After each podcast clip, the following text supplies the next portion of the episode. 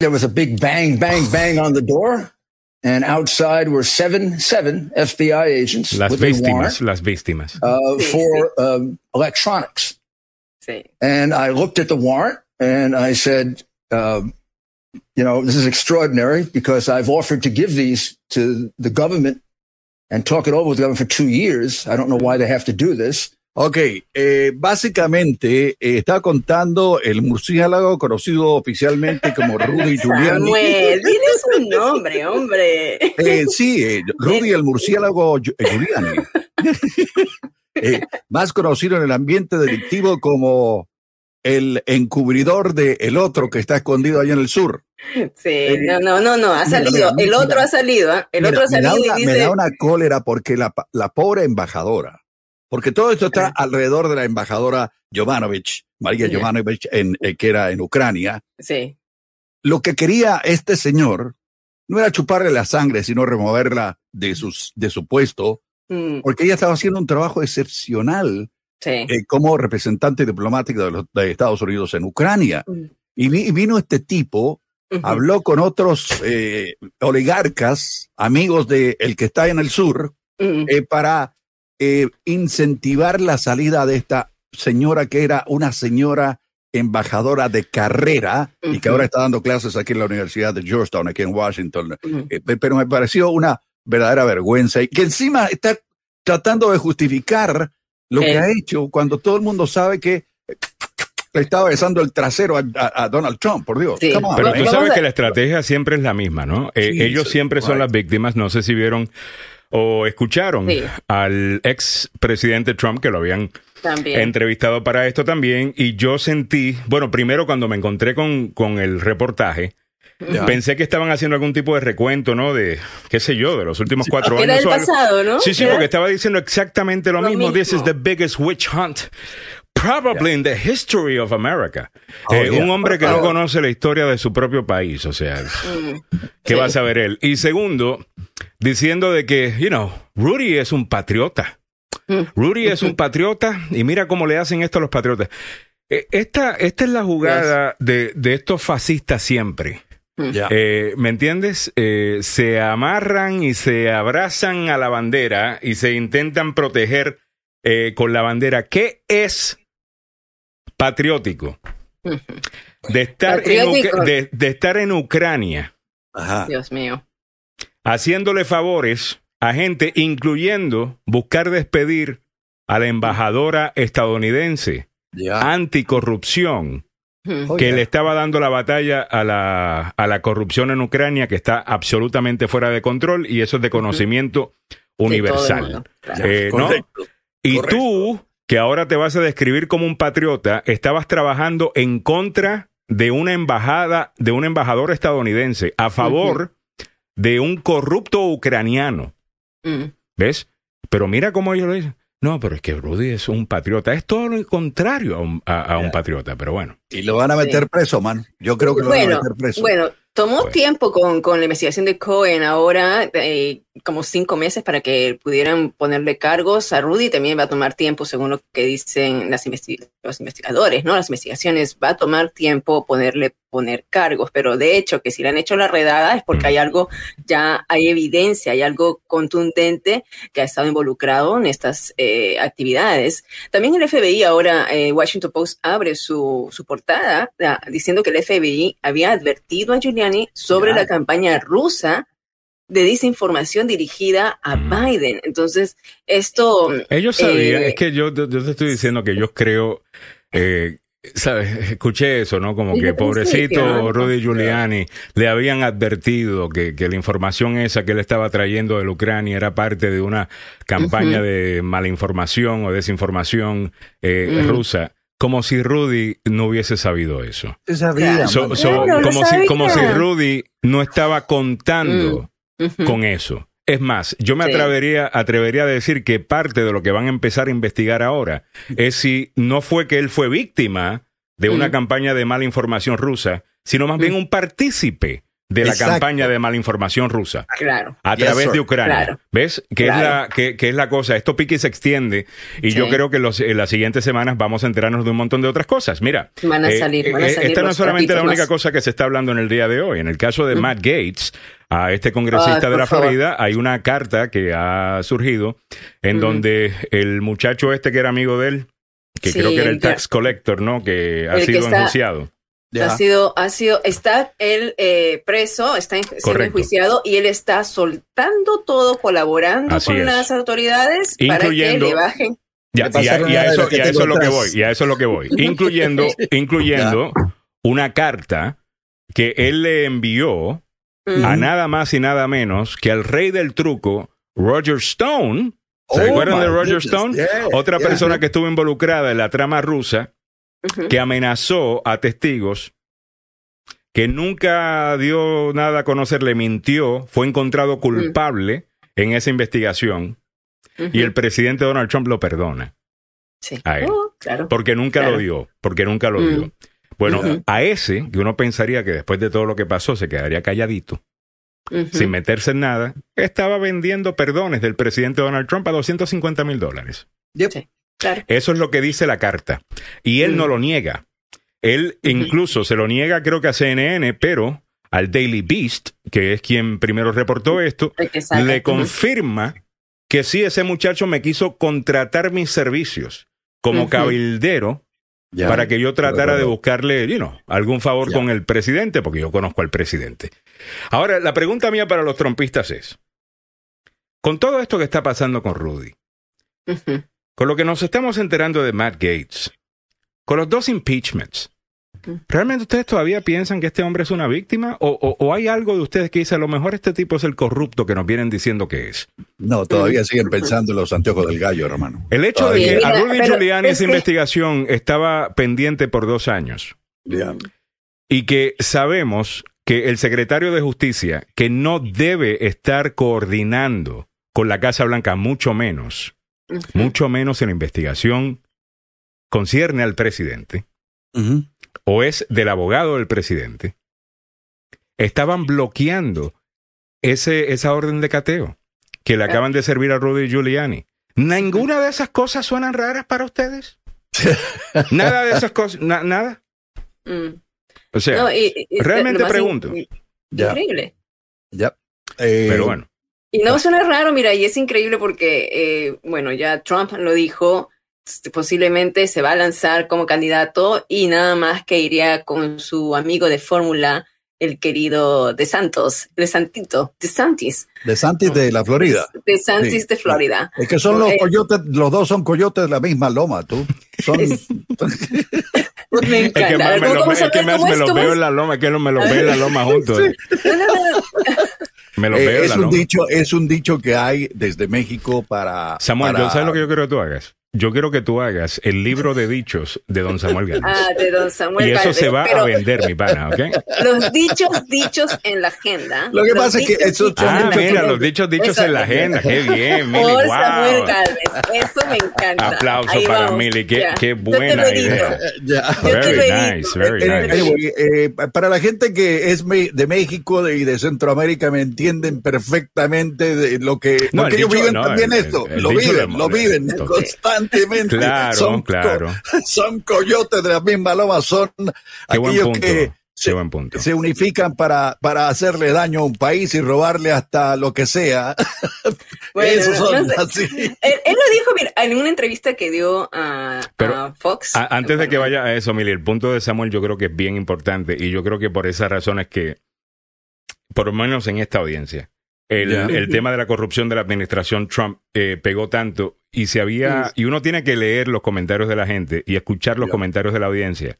A ver qué es lo que se repite, ¿ves? ¿Qué es lo que la gente sigue mencionando? Y ahí te dejas llevar más o menos eh, qué es lo que verdaderamente eh, y, y- y no lo que la mayor parte de la gente cree porque están de acuerdo Mm. en esa cosa. Y en lo que mucha gente estaba de acuerdo era de que el presidente Donald Trump estaba convirtiendo a los Estados Unidos en básicamente lo que hemos abandonado en nuestros países. Claro. Sí, la corrupción El amiguismo el creo que en México le llaman el pa- eh, cómo es padre Alguien me había Padrinismo, Padrinismo, creo que del era. padrinismo. Ah, alguien me había dicho, pero esa, esa idea, mira que en Puerto Rico se ve también, es, Mm. que para todo Sí. tú tienes que, que- que soltarle algo a alguien y se roban los, you know, ah, todo. el soborno. el el- soborno por todo y el- destruyen a los países.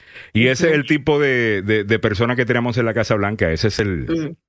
Sí, eso era lo que distinguía, Es, ¿no? es el rector de la Universidad de la Corrupción aquí en los Estados Unidos. Básicamente es eso. Y la gente me dice, pero ustedes allá en Gringolandia predican que la democracia, anticorrupción, etcétera, etcétera. Y mire lo que hizo Trump. Está ganando el billete, hermano. Sí. Mira, muchas Bueno, gracias. Héctor Gracias. Andino, muchísimas gracias, me dice. Eh, Miguel Ángel Sosa dice, a caballo, a caballo, a caballo Ah. prestado, no se le ven los dientes. No, No, se no, se dice a caballo regalado. A Ah, caballo sé. regalado no se le miran los dientes. Exacto. Muy que venga como sea. Anyway, corrupción. eh, dicen que aquí en Estados Unidos está la Universidad de la Corrupción, con los politiqueros malos que hay aquí, que al final muchos de ellos terminan presos, hay que decirlo. Los echan, no nos los vuelven a elegir. Pero lo que dice Yesenia con respecto a Rudy Giuliani me parece que es lo más justo y claro. ¿Qué Crónica de un declive anunciado. Anunciado, totalmente, totalmente. Eh. Florentino Yaso nos dice bendiciones a todos y paz al mundo. Eh, qué chévere. Eh, Nigel Bannock dice, I liked your honey. Ah, muy bien, creo que cuando... ¿Quién me di- ¿Yo te dije honey, Emilio, o tú me dijiste honey Ya. a mí? No, yo no te digo honey. Honey, Yo- sí, cuando, sí, cuando, cuando, cuando estamos Oh, así en ya, esas discusiones al aire, que, you know, honey, Ya. Tú me dijiste do you really honey. want to do this in front of everybody, honey? Mi Yeah, amorcito. You, you told me that. You told me that. Mi okay. amorcito, Eh, Ajá, ok, sí, chulería. ok. Pero, eh, ¿dónde? Yo te digo chulería, chulería. cosita linda. Ah, Sí. ok. A, ver, a Samuel le digo a Samuelito. Así Eh, es. y yo le digo, Flaca, ¿cómo estás? Eh, mira, no hay una mejor lindo, manera. No, no, es que allá se dice en el Perú, allá se dice así. Y, y cuando ah, hay una Todos somos dice, flacas. ¿ah? En Sí, Perú, todos son flacas, son- no, todos son importa, flacas. no importa qué forma. Oye, tengas, sí, eres y lo que yo creo los que es son magnífico. Oye, cuñado, Ya. cuñado. ¿Qué pasó, Sí. cuñado? Eh, Sí. Bueno, Eso fíjate, interesante. Mi papá le decía flaco a todo el mundo. Eh, Ah, y me sí. imagino que es chévere, porque que te digan flaco se siente bien. Y, y me Sí. recuerdo que creo que en Colombia ah, es muy normal, y en. Venezuela creo también, eh, gordo, de cariño.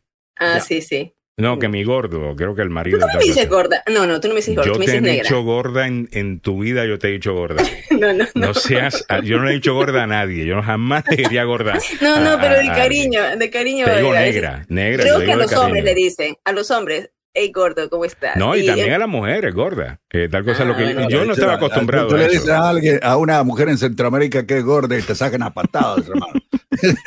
Eh, eh, pero donde quería ir después de todo esto es básicamente cómo una- un rollo como esto puede arruinarle la vida a una diplomática de carrera. Ya. Ah. A mí me dio mucha pena, pero Sí. mucha pena observar a, a María Jovanovic el, el testimonio que dio ante un comité congresional. Ya. Mm. Me pareció totalmente, totalmente As you said, there was a series of articles. So after the first article, uh, which was an interview uh, with uh, Mr. Lutsenko and was only uh, really about me and made certain allegations about me, the State Department came out the following day with uh, a very strong statement um, saying that uh, you know these these allegations were fabrication. Ignoraron a María Jovanovic. Sí. La ignoraron totalmente. Y ella estaba, como decía Emilia al principio, ella estaba ya para controlar a los corruptos. Sí. Bueno, la, la la historia razón, es la razón que estaba, es la razón que estaba allá y mira lo que le hicieron. Ya. A ver, son las 7.25 minutos Bueno. en, en la mañana. Ah, Vamos, vámonos, vamos, vamos caminando Ay, no, hacia... ¿qué es esto? No vengan con esta vaina aquí. Espérate. Delete comment, block user. Eh, mire, ¿Qué si pasó? usted, no, que pueden, No. pueden hacer propaganda sin ningún eh, problema. Tiene un negocio pequeño, por favor, promuévela que no hay ningún problema. Ya. Ok, pero no me ponga ahí los- eh, en los comentarios, gracias a Dios, estoy feliz, recibí mi préstamo de la compañía eh, tal, tal, tal, tal, tal y tal. eh, eh, Ah, eh, sí. Porque eso obviamente lo, lo hizo una, campa- una agencia publicitaria, eh, tal cosa. Ahora, si usted tiene un negocito suyo, usted quiere promoverlo gratis, con mucho gusto. Ah, utilícelo. no hay Comuníquese conmigo también. comuníquese problema, conmigo si inclusive es... lo hacemos en el aire, mira, gratis. Si tiene un pequeño negocio, nosotros no Sí, sí. le cobramos a nadie por eso. Pero si, si es de beneficio a la comunidad, si es algo que va a beneficiar a la comunidad. O si está empezando su negocio, mira, eh, una de las cosas que estaba viendo Eh, ayer ah, estaba analizando los números económicos que salieron. Y hay un montón de cosas muy buenas ahí que deberíamos eh, discutir un poco. Sí. Aquí hay... eh, ok. Esto vamos, a tener, Despacito, esto- esto- tranquilo. vamos a tener que ir despacito porque hay varias cosas acá. Mm. Eh, primero vámonos con los números y después te doy las consecuencias políticas eh, de esos números que a lo mejor nos ayudan a entender por qué razón hubo tanta oposición a que se pasara el estímulo económico. Ujú. ¿Ok? Porque algunas ideas iban a ser comprobadas Que es macroeconomía. que o no sea, sirven y que no son ciertas. Específicamente el miedo de que si le dabas demasiado estímulo económico, que básicamente la gente no iba a querer trabajar. Exacto. Una de las cosas que quiero decir sobre esto es esto. Mira, el mes pasado, Amazon empezó a subir los salarios. Otras compañías, se está reportando en el día de hoy, van a empezar a subir los salarios. ¿Por qué? ¿Por qué? Pero Amazon Porque- tiene, hay una razón para eso, Hay- hay- Alejandro. Bueno, déjame terminar con el análisis eh, eh, sobre lo que sucede, porque esto está conectado. So, están subiendo los salarios, otras compañías, no solamente Amazon, para atraer a trabajadores, porque algunos, pues sí, con el desempleo que hay disponible y con el estímulo económico, pues no veían la necesidad de trabajar. Mm. Los políticos de extrema derecha nos vienen diciendo que lo único que eso iba a hacer era causar que la productividad bajara y que la economía se destruyera y tal cosa. Y fíjate que está teniendo un efecto que es positivo y que todo economista te dice Mm. que es bueno. Y es que los salarios del ciudadano a pie empiecen a subir y están empezando a subir por primera vez en décadas, ¿ok? De manera significativa. Y eso es importante, porque realmente en este país los trabajadores no han tenido a un, amen- a un- un aumento verdadero cuando tomas en consideración inflación, Mm. ¿ok? Por lo menos en 40 años, creo que son los números más recientes que, que leí. Hay otro factor con lo que ha pasado con el estímulo económico. La gente está ahorrando. La gente está ahorrando. Claro. Eh, esto es importante porque usted dirá, bueno, Alejandro, si están ahorrando, no están gastando la economía, ¿cómo me beneficia eso a mí? Ahí te voy a decir. Mm. Por un lado, la gente está gastando. Apple ayer eh, eh, reportó unos números increíbles. La gente le Yep. está comprando todo. Mm. Amazon vendió, olvídate, por un tubo y siete llaves. Walmart, Target, toda esta gente está vendiendo súper bien. La gente está gastando. Y todos Yep. estos lugares ahora están contratando a más personas. ¿Dónde, qué es- ¿Por qué es importante el número de gente que está ahorrando? Porque mira, la gente está ahorrando porque por primera vez en mucho tiempo en este país había gente haciendo líneas para que les regalaran comida. Había gente que no sabía dónde iba a, ver- a venir el dinero para la renta o la hipoteca el mes que viene. Y están con el susto. Entonces dice, ¿sabes qué? Eso no me vuelve a pasar. Yo voy a ahorrar dinero y voy a estar preparado en caso de que algo suceda. Ya. Pero como todo es psicológico, ¿ves? Con el tiempo, la gente se va olvidando de eso, le va perdiendo el respeto a eso y empiezan a gastar ese dinero un poquito más. Y ese dinero, lo que dicen los expertos en esto, va a estar disponible más tarde incluso en el ciclo. O sea que el crecimiento económico que estamos viendo ahora no es solamente porque va a estar reabriendo la economía, obviamente es importante, pero que lo vamos a poder ver por bastante tiempo precisamente porque la gente está ahorrando en este momento. Está abriendo los ojos. Señores, Ya. esto es buenísimo eh, para, Sí. ah, para todos ustedes y espero realmente eh, de que empiecen a trabajar de nuevo, que los trabajos estén llegando, que les suban los salarios. Ah, esa parte no te la dicen. Eh, No te las- lo- sí.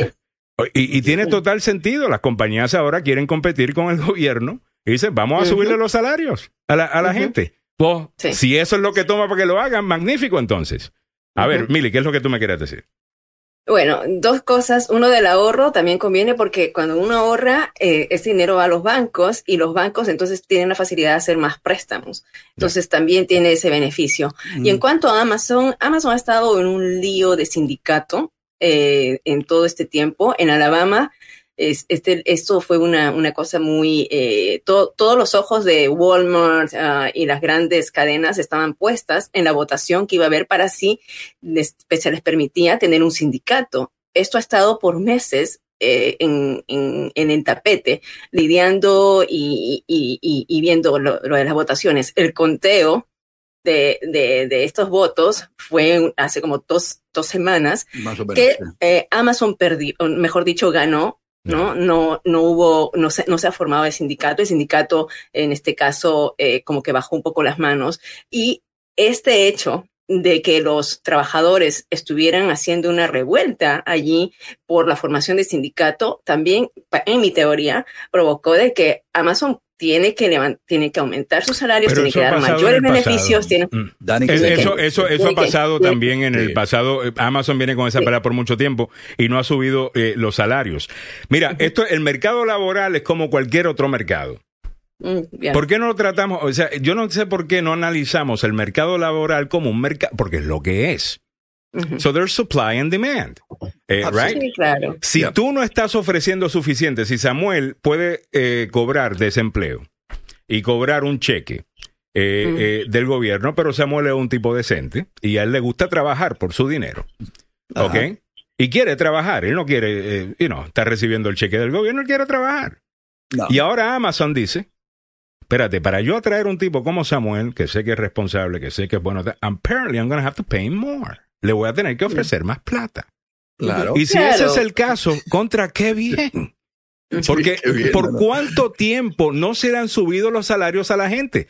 Mm. ¿Sabe? A mí me, me- me ha- siempre me ha molestado esto porque yo, de nuevo, soy pro empresa, soy pro eh, libre mercado, Ya. ustedes lo saben, pero yo nunca voy a entender por qué razón tú quieres mantener a tus trabajadores pobres, que también son tu, son tu base consumidora, con los salarios horribles eh, que les pagas, porque bueno, lo que yo no le pago, pues el gobierno le añade un poquito, le da food stamps o lo que sea, y con eso van sobreviviendo.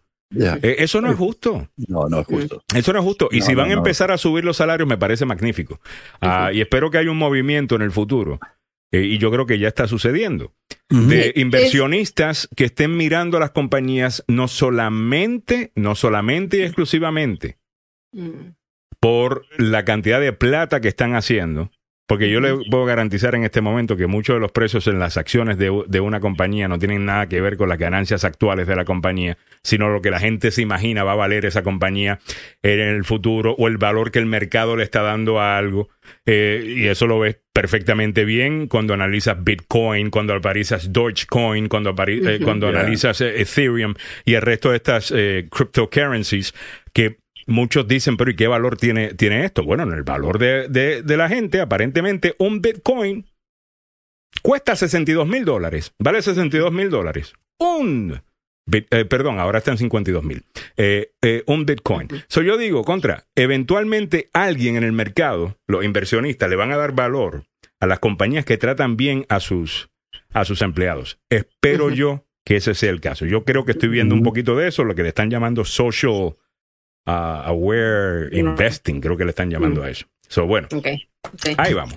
Bueno, Bueno, buen- eh, buenísimo, de para, buenísimo para nosotros, ¿no? O sea, los trabajadores, los consumidores y buenísimo, así que es un repunte que, que se está mirando. Oye, bien, ¿estamos ya listos para mi reporte Sí, de COVID? sí, Sí. ya, ya, Sí, sí, ya, sin ya. interrupciones Ya, ya, ya para poder- haciendo así, ¿eh? Ah, este, Samuel, a ver, Alejandro, sin interrupciones para poder hacer bien el corte y no estar editando después del Ah, vaya, programa. espérate. Podemos hacer, ah, Claro, claro. ¿Podemos Lo que voy a así? hacer, te voy a hacer A la ver. presentación y yo me, y Samuel y yo nos vamos a salir.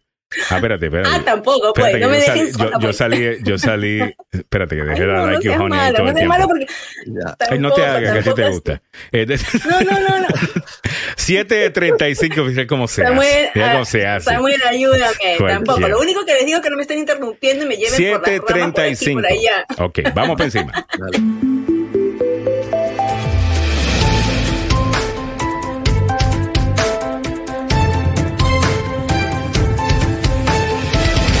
A las 7.35 minutos de la mañana, Milagros Meléndez exclusivamente tiene la información sobre COVID. Me voy. Ay, Dios. Mentira, mentira. Qué malos que son, Dios mío. No, yo, no, yo, yo, yo estoy aquí. Están, están, ahí, pero ok. Bueno, pero me pongo, me, pongo seria. O sea, la, la verdad, hay, hay cosas que en este momento, eh, mientras que aquí en Estados Unidos las cosas no están tan malas, en la India eh, está, está muy grave la situación. Es un poco amarillista decirlo así de esta manera, que las personas están muriendo en los taxis y decenas de cadáveres cremados en las calles.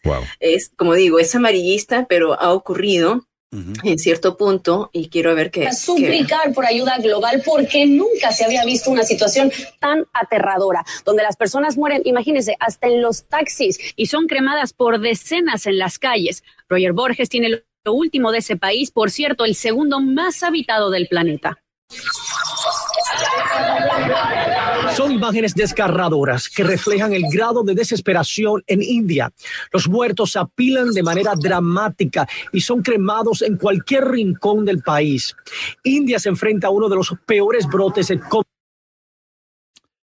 Ok, ¿Qué pasó? tristeza en cuanto a, esta situación que está ocurriendo en la India, eh, pero Estados Unidos, uh, como varios otros países en este momento, están enviando la ayuda. Estados Unidos está enviando ayuda en lo que es insumos para poder eh, elaborar eh, vacunas y, y esto es lo que está pasando. La falta de vacunación, una estrategia buena para vacunar a la gente, la apertura muy temprano de eh, los negocios y comercios y el colapso de lo que es el sistema de salud han provocado que llegue la crisis de esta manera a la India, donde eh, se está mirando lo que estamos nosotros observando en las imágenes, ¿no? Entonces todo el mundo está con los ojos puestos en la India, por supuesto Brasil también la está, la está pasando muy mal. En Brasil es por la falta de manejo del presidente. Eh, tengo amigos brasileños que me hablan de esta situación eh, los gobernadores asumen por su lado, cada gobernador asume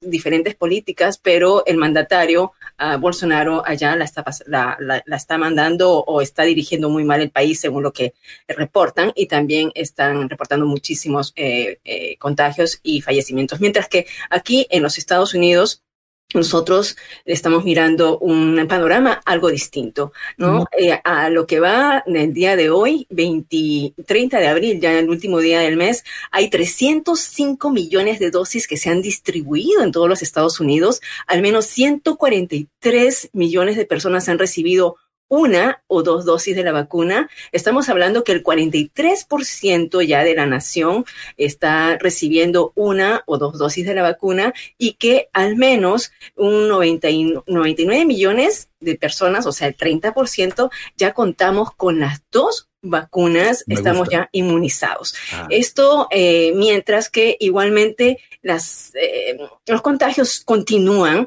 eh, pero no al ritmo acelerado que habíamos visto anteriormente. El día de ayer se reportaron 47 mil nuevos contagios, 32 millones de personas ah, están diagnosticadas con el COVID-19 y han fallecido igualmente menos de mil personas, pero cada, cada, cada número cuenta, detrás de cada número hay una historia. Vámonos. Entonces, sí, y dentro, dentro de otras noticias, les cuento así rapidísimo, que una encuesta de CNN está diciendo aproximadamente que una cuarta parte de los adultos dicen que no intentarán recibir la vacuna del COVID-19. Esto ya nosotros hemos venido diciendo eh, que está ocurriendo, sobre todo en los jóvenes, el 26% de los adultos dudan de vacunarse y es un poco que llama la atención. Dudan de vacunarse, pero están dispuestos a regresar a una vida rutinaria sin vacuna. En el 77% de ellos planean regresar a una vida eh, normal sin esta vacunación. Dentro de estos, de estas encuestas, según CNN, Dentro de los encuestados, el 55% de los adultos dicen que han recibido al menos una dosis de una vacuna que coincide con los Centros y Prevención para el Control de Enfermedades, mientras que entre los republicanos siguen siendo ellos eh, el grupo más propenso a decir que no intentarán vacunarse. Casi la mitad de los republicanos, el 44%, se siente así en comparación con el 28% de los independientes y el 8% de los demócratas. También existe una brecha educativa las personas que no tienen un título universitario eh, están más propensas en un, 35, en un 31% a no ponerse la vacuna, mientras que los que tienen un título universitario eh, son 18% los que no quieren ponerse. En otras noticias, vámonos. Las personas que buscan la vacuna contra el coronavirus parecen ansiosas por recibir uh, la de Johnson y Johnson. Todavía no hay datos del gobierno sobre si la suspensión de 10 días de las autoridades de salud en la administración de la vacuna Johnson y Johnson realmente eh, eh, agrió a las personas con el producto, pero eh, lo que se está mirando ahora es que hay una demanda por esta vacuna de una sola dosis. Por Ajá. ejemplo, 1.351 personas en el hipódromo eh, de em, de, de Maine eh, fueron a, a, buscando la Johnson y Johnson en una clínica dirigida, disculpen, no en Maine, sino en Indiana yeah. y en la Universidad de precisamente Indiana University Health. Mientras que eh, los contagios, mientras que los colegios universitarios ahora están requiriendo que los estudiantes se vacunen contra el COVID-19. Por lo menos son 100 colegios en este momento, colegios comunitarios y universidades que les están pidiendo a los estudiantes antes que regresen a clases, eh, tienen que ponerse la vacuna, de otra manera eh, no van a poder estudiar. Y nos vamos con unas noticias un poco más eh, amenas en cuanto a esto.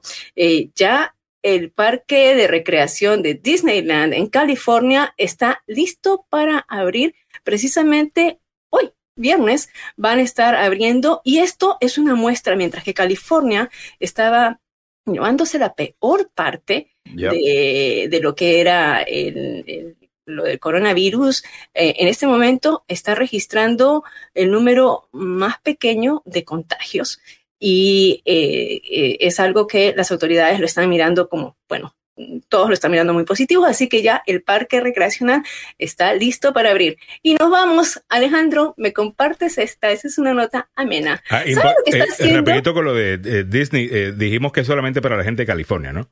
Ya, eh, sí, sí. sí, ok, porque es solamente para la gente de, de, de, California, porque están queriendo pues proteger al Estado, ¿no? De que venga un montón de gente ahora, ¿no?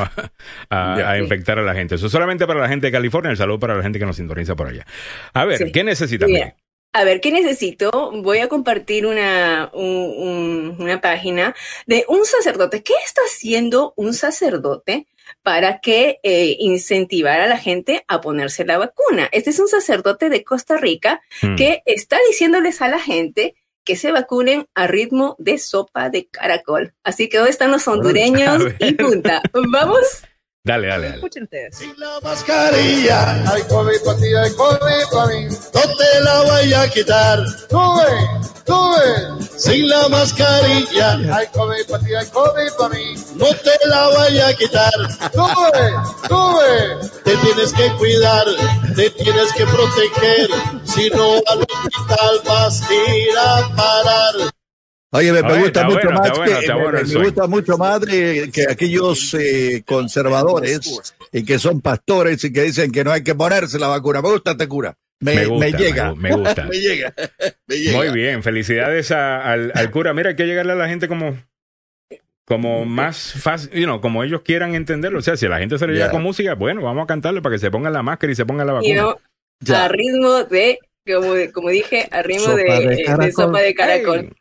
Bueno, buenísimo. Eh, este segmento ha sido traído a usted por el eh, doctor Fabián Sandoval, el doctor Fabián Sandoval de la clínica y el Centro de Investigación Emerson, que dirige varios programas para usted. En este momento están eh, difundiendo el programa de lo que es para las personas que sufren de diabetes, aunque no se pongan insulina, eh, precisamente para las personas que todavía no han llegado a ponerse insulina, este programa es eh, eh, enfocado a ellos. También un programa para los que sufren de incontinencia urinaria, así como de infección urinaria y otros más que están a disposición de usted. La clínica y el centro de investigación Emerson es situada en Washington, D.C. Tiene estos programas disponibles específicamente para la comunidad latina. Usted debe llamar al 202 239 0777 202 239 0777 con el doctor Fabián Sandoval, quien es un merecedor de los premios Emmy por su programa Tu Salud, Tu Familia, que se transmite en Telemundo y que está con nosotros todos los miércoles a las 9 de la mañana. 202-239-0777. Muchas gracias. Muy bien, muchas gracias a ti, Mili. Excelente la información como siempre y muchas gracias a todos. Vámonos con algunos de los comentarios. Me dicen por acá, Ah, bueno, sabes que algunas veces se, empiezan estos chismes online y uno nunca eh, sabe, pero me dice, me enteré que los dueños de Sardis eran republicanos y no se vacunaron y ahora están muertos. No tengo la menor idea si eso es, que, los dueños de Sardis eran republicanos y que por eso no se vacunaron y que ahora eh, están muertos. Entiendo que, eh, y lo mencionamos acá, lo reportamos acá, ¿no? De que uno de los, fundadores de, Sardis ahora no tengo la menor idea cómo votaba políticamente. Y el hecho de que alguien, pues, vote republicano no significa necesariamente que es trompista. Ah, o que estaba en contra de la vacuna, ¿no? Pero, pero bueno, ahí está el comentario. Eh, el, hecho, el, hecho, que murió de complicaciones del COVID-19 es real, la gente puede morir por el COVID. Oh, totalmente, no, lo que digo yo es si la razón que, que, murió de COVID es porque no se quiso poner vacuna porque es republicano. Esa es la parte que ah. yo no sé, de que murió de COVID, sí, eh, fue reportado. Miguel Ángel Sosa dice que nos recuerda a Fabián Sandoval, 202-239-0777, extensión 104 y extensión 108, diabetes, 101, incontinencia urinaria. Eh, Miguel Ángel Sosa es ah, eh, incluso gracias eh, Miguel Ángel que, que, nos ayudó también a decirle a la audiencia, a pedir disculpas porque empezamos un poquito tarde el show de hoy. Uh, Michael Audi González dice, manda control corruptos a los nazis ucranianos, pero no pueden controlar a los corruptos eh, de aquí, lo sabes. Uh, Michael añade, bueno, Amazon también puede estar subiendo salarios para así convencer a sus trabajadores de no formar un sindicato. No es nada nuevo, esos trucos siempre lo hacen las empresas, les sale más barato pagar unos dólares de más que tener un sindicato que los presionara. Eh, exigiera más beneficios. Y eso es lo que alguna gente está reportando, pero no están mirando más allá a lo que está pasando en el resto eh, de la economía. Aquí hay que analizar la competencia que está teniendo Amazon con Walmart y Target. Para que, y, Walmart está queriendo, bueno, y se dejó que, se lo, que Amazon se lo tumbara, porque Walmart tenía el poder.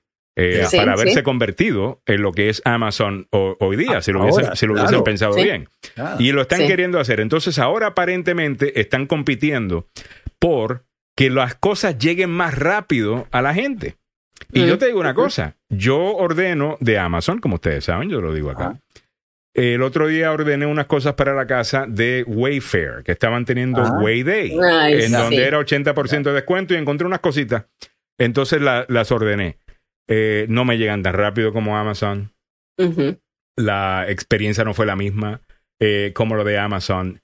Y yo muchas veces cuando veo algo online que me gusta, no lo compro de donde me lo están ofreciendo porque no mm. sé si me va a llegar tan rápido como ya con Amazon. Entonces lo que hago es que hago el search por el mismo producto mm. en Amazon y lo, y, lo, compro allá. Ese es el valor de la marca Amazon. Eh, en la tarde. prefieres, prefieres comprarlo allá porque sabes, eh, número uno, que te va a llegar, eh, número dos, que te va a llegar a tiempo, y el mismo día, incluso el, mismo día. El mismo día, eh, muchas veces tal cosa. Mi mujer no puede entonces, sin Amazon. Entonces, a lo que estaba diciendo, Walmart, Target, pueden tener los mismos precios que Walmart, eh, digo que Amazon si quieren. Eh, you know, ganar un poquito menos dinero por, por producto. O pueden pagarle mejor a sus empleados, tener una mejor fuerza laboral que trabaja con la efectividad que trabaja la de Amazon y poder competir ahí. Y aparentemente, según un análisis que acabo eh, de leer muy bueno de Bloomberg, aparentemente ahí es donde está la cosa. Y esto están diciendo, porque ellos van a subir ahora el salario mínimo de Amazon, que ha venido siendo 15 dólares la hora hace dos años. Le van a subir 3 dólares eh, por hora a 500 mil empleados. Eso va a causar que uh. los once y pico que paga Walmart, parece que Walmart ahora va a querer pagar 13. Tiene que subir, claro, ese es... Tiene que pagar 13, Target también, y no solamente es eso, parece que al eso subir los precios de Walmart y los de Target, mm. lo que algunos eh, en lo que le pagan a sus empleados, algunos economistas están diciendo Walmart y Target, que tienen brick and mortar stores, o sea, eh, lugares físicos donde uno va y compra, compiten en el mercado laboral con los negocios alrededor de esa zona. Porque el trabajador puede ir a poner cosas en los shelves, en la, en la, en la ¿cómo se dice? En, los estantes. En los, estantes, de Target. o puedes poner cosas en los estantes, en los estantes De- de Home Depot, eh, que- que está al lado. Y están compitiendo a ver, esa gente se va a ir a trabajar en Home Depot, se va a ir a trabajar conmigo, se va a ir a trabajar al supermercado, se van a ir a trabajar conmigo. Entonces, todo lo que está alrededor de esa gente podría también empezar a subir los salarios y eso son excelentes noticias. Con eso dicho, Bueno, con eso dicho. contarte algo. Muy malo por Amazon que le mantiene el guante en la cara a los sindicatos y no permite que se formen, porque definitivamente que los Claro. sindicatos tuvieron muchísimo que ver con la Claro. creación de la clase media en este país ah, y Mm. no es justo. Sí. Bueno, eh, déjame contarte una historia. A ver, Tenemos una Aquí- invitada, ¿no tenemos Ya. una invitada? si tenemos invitados. A ver, cuéntame la historia, Samuel. Ok, básicamente eh, aquí compites por mejor salario y tratas de evitar que los eh, sindicatos eh, florezcan. Claro, pues en eso es- Centroamérica, escúchame, escúchate esta. Ujú. En Centroamérica tú eres Oye, un mi dirigente. letra, mi letra de, de, de- pa, de una, tira. A ver, No, no, adelante. te termina el pensamiento, razón. termina el pensamiento, Samuel, adelante. Estoy en- diciendo en- sí. Sí, en, en- en Guatemala, que es un país que yo conozco, cuando alguien pretendía o pretende hacer un sindicato, al dirigente principal le meten un tiro. Así de Mm. simple. Sí, pues. Es así es. Mm. Eh, y, Bueno, y aquí yo espero que no le metan tiro a nadie, eh, Ya, pero, pero entiendo, la- entiendo la- el punto. No, no, claro está, no quieren tener ese, ese, eh, you know, Claro, esa, esa ah, eso ha competencia. sido un lío. Eso ha sido un lío. Elizabeth Cruz me dice, pero maltratan a los empleados en Amazon. Pues fíjate, eh, eh, Amazon, y tengo una persona que trabajaba, no, eh, él trabajaba en el lado de mercadeo de Amazon, Ya. una importantísima eh, posición allá, y, la, y él eventualmente se fue con, y ganaba mucha plata en Amazon. Eventualmente él y su esposa se fueron a viajar al mundo. eh, solamente para agarrar un break después de haber trabajado 10 años en la compañía, porque era, o sea, estabas trabajando casi 24 horas al día.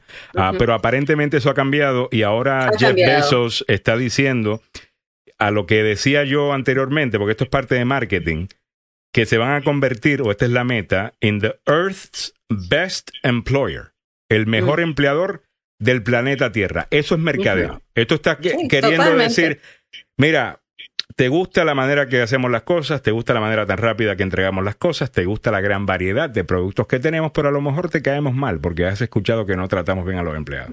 So, vamos a Ujú. hacer eso para que la marca mejore. So, eh, estas cosas eh, a lo mejor mejoran y, y el punto es si pueden ayudar a otras personas a ganar más, estamos contentos. Porque está todo Ujú. conectado. 7.53, ahora sí vámonos con nuestra invitada que te extrañaba, María. María Jimena Rodríguez, Colombian Coach. La extrañaba la, la semana pasada. Bienvenida Ah. María Jimena, ¿cómo estás? Bueno, Hola, ¿cómo están? ¿Cómo les ha ido? Muy bien, muy bien. Aquí María Jimena estaba de como. Carlos Salvado. Ya. María Jimena estaba como Carlos Salvado con los Ah. estragos de su segunda vacuna. Ah. Dios, Dios mío, Oh, ¿sí? Dios mío, Dios mío, que, o sea, el dolor del hombro, la fiebre, no, o sea, yo la, yo lo que sea pagaba por esa vacuna, pero sí me dolió mucho. Bueno, Pero por lo menos está vacunada. Eh, ya, ¿Esa fue la segunda vacuna? ¿Esa fue la primera? ¿Fue una sola? La ¿Cuál? segunda, sí, la segunda. La segunda. La primera no tuviste una muy mala reacción, solamente la segunda.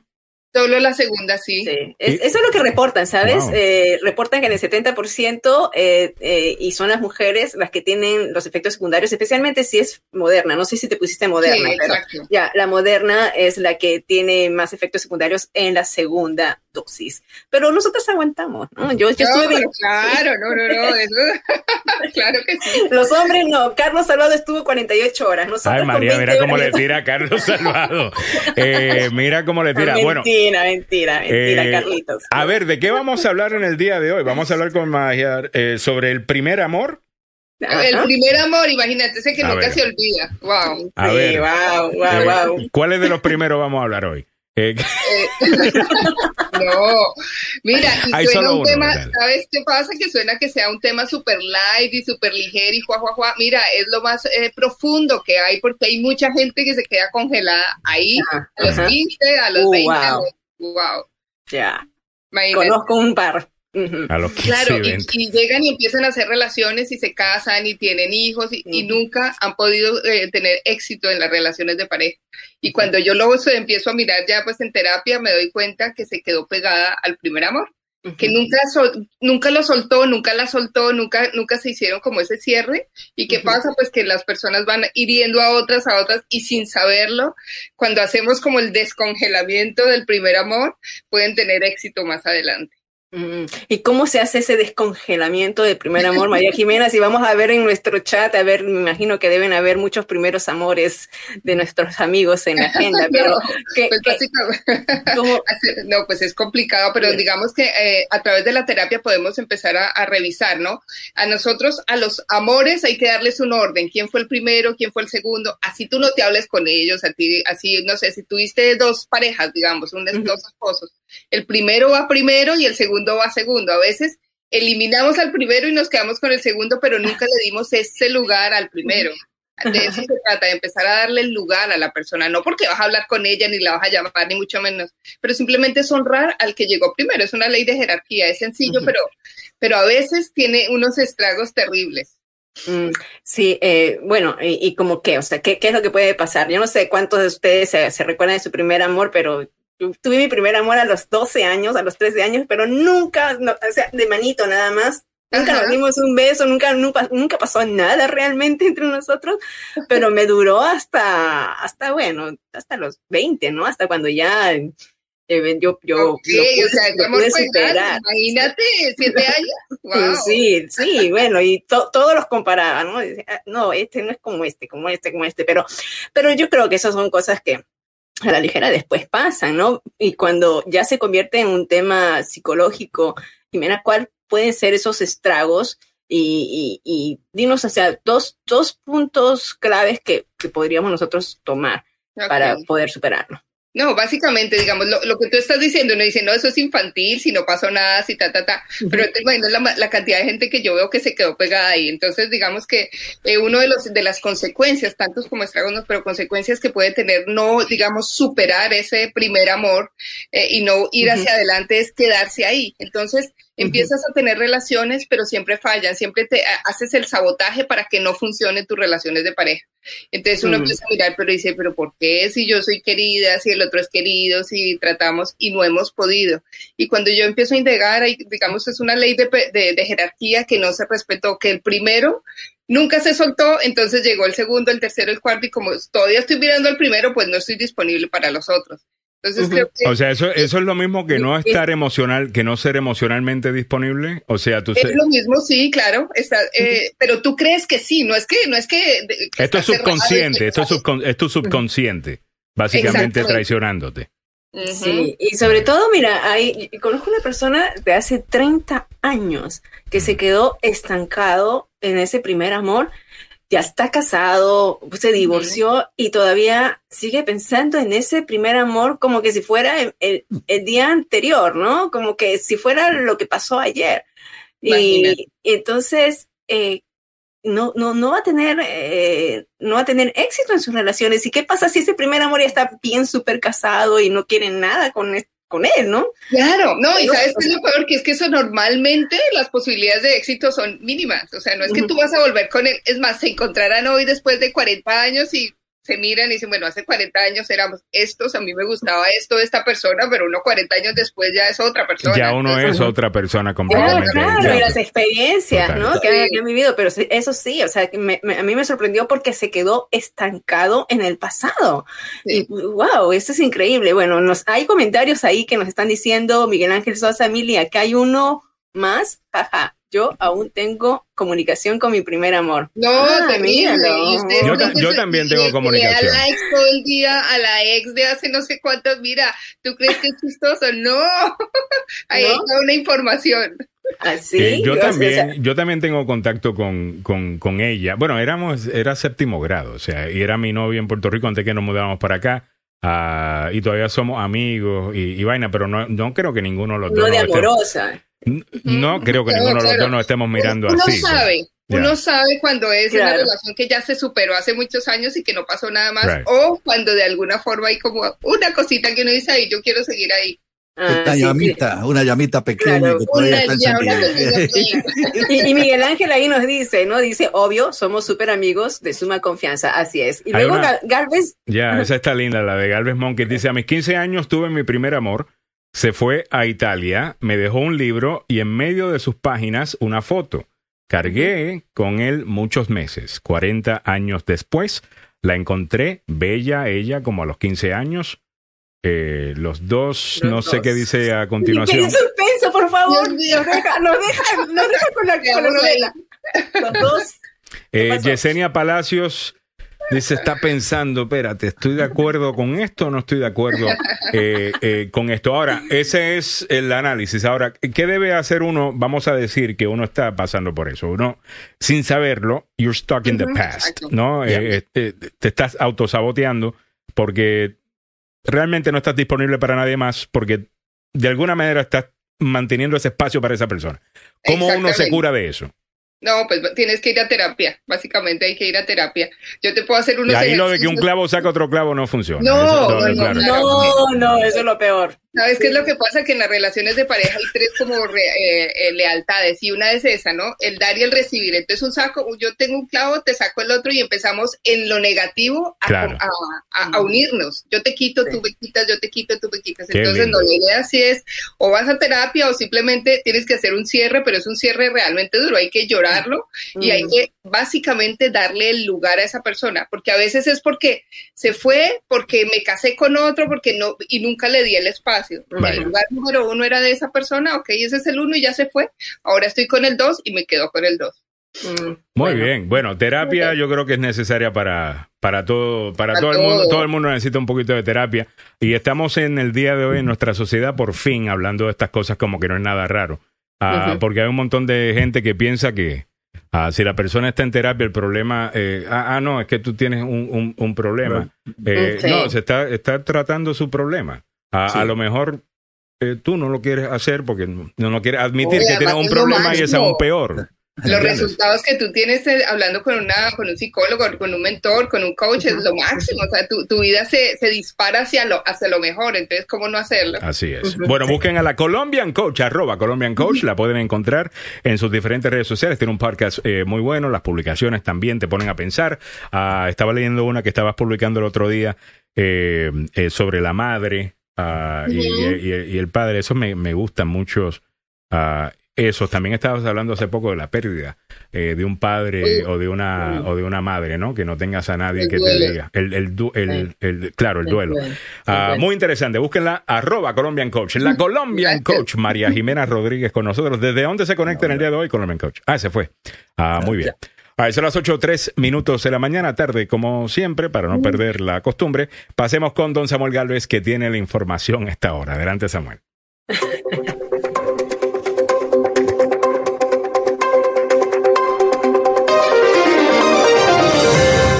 Un grupo bipartidista de legisladores aquí en Washington se reúne para discutir reforma policial. En el ámbito regional, ustedes son modelos a seguir y gritó a viva voz la vicepresidente Kamala Harris, agradeciendo a personas que recibían ayer la vacuna contra el coronavirus en un estadio de fútbol americano en Baltimore. En nuestra América Latina, la justicia salvadoreña ratifica la rebaja de pena en prisión del expresidente Elías Antonio Saca, acusado de robo de fondos del Estado y lavado de dinero. Muy buenos días, le saluda Samuel Galvez y aquí el detalle de la información. Un grupo bipartidista de legisladores se reunió ayer para discutir una posible reforma policial mediante una ley, iniciando las negociaciones formales el día después de que el presidente Biden pidió al Congreso que aprobara un proyecto de ley para fines de mayo. La reunión en el Capitolio incluyó a los senadores republicanos Tim Scott, Lindsey Graham y los representantes también del mismo partido Peter Staber y Brian Fitzpatrick. También estuvieron los demócratas Cory Booker y Dick Durbin y los representantes Karen Bass y George Gottenheimer. Algunos de los participantes reunieron de manera virtual. Booker y Durbin dijeron a la prensa después de la reunión que hubo avances en las negociaciones, pero indicaron que el grupo necesita discutir aún más.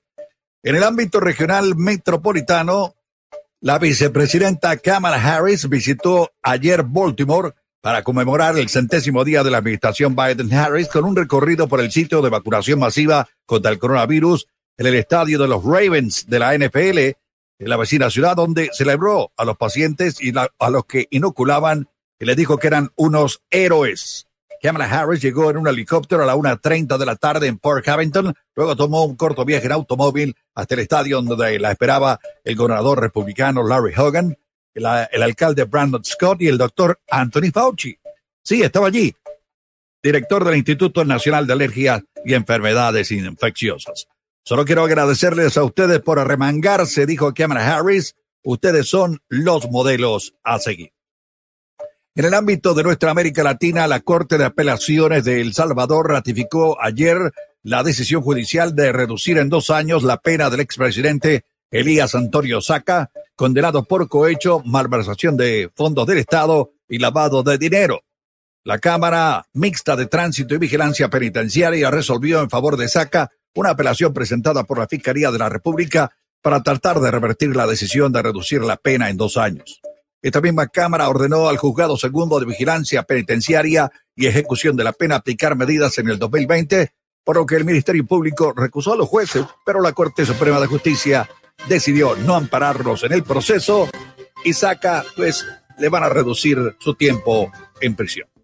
El tiempo para la zona metropolitana, a propósito, la temperatura actual en el centro de Washington bastante agradable a esta hora de la mañana. Y fíjese usted que la temperatura llega a los, eh, a ver, 64 grados Fahrenheit. Hay una alerta de vientos muy fuertes aquí en la zona metropolitana de Washington que podían afectar, incluir, incluyendo el fluido eléctrico, como se advierte que van a ser vientos que podían superar las 60 millas por hora. Así que tome las precauciones del caso. El día se presenta mayormente nublado, por la mañana soleado por la tarde, las máximas a alcanzar hoy en los 70 grados Fahrenheit. ¿Cómo están las condiciones de las carreteras en la zona metropolitana de Washington? La 425, la parte externa después de la avenida Connecticut, Hubo un uh, accidente temprano en la mañana, en estos momentos se están despejando la carretera. Hay accidente reportado a esta hora en la 95 viajando sur cerca de la 234 en Dumfries. Otro accidente en la Interestatal 66 después de la 286, esto es en Fairfax County Parkway. Así están las condiciones de las carreteras en la zona metropolitana de Washington a esta hora de la mañana.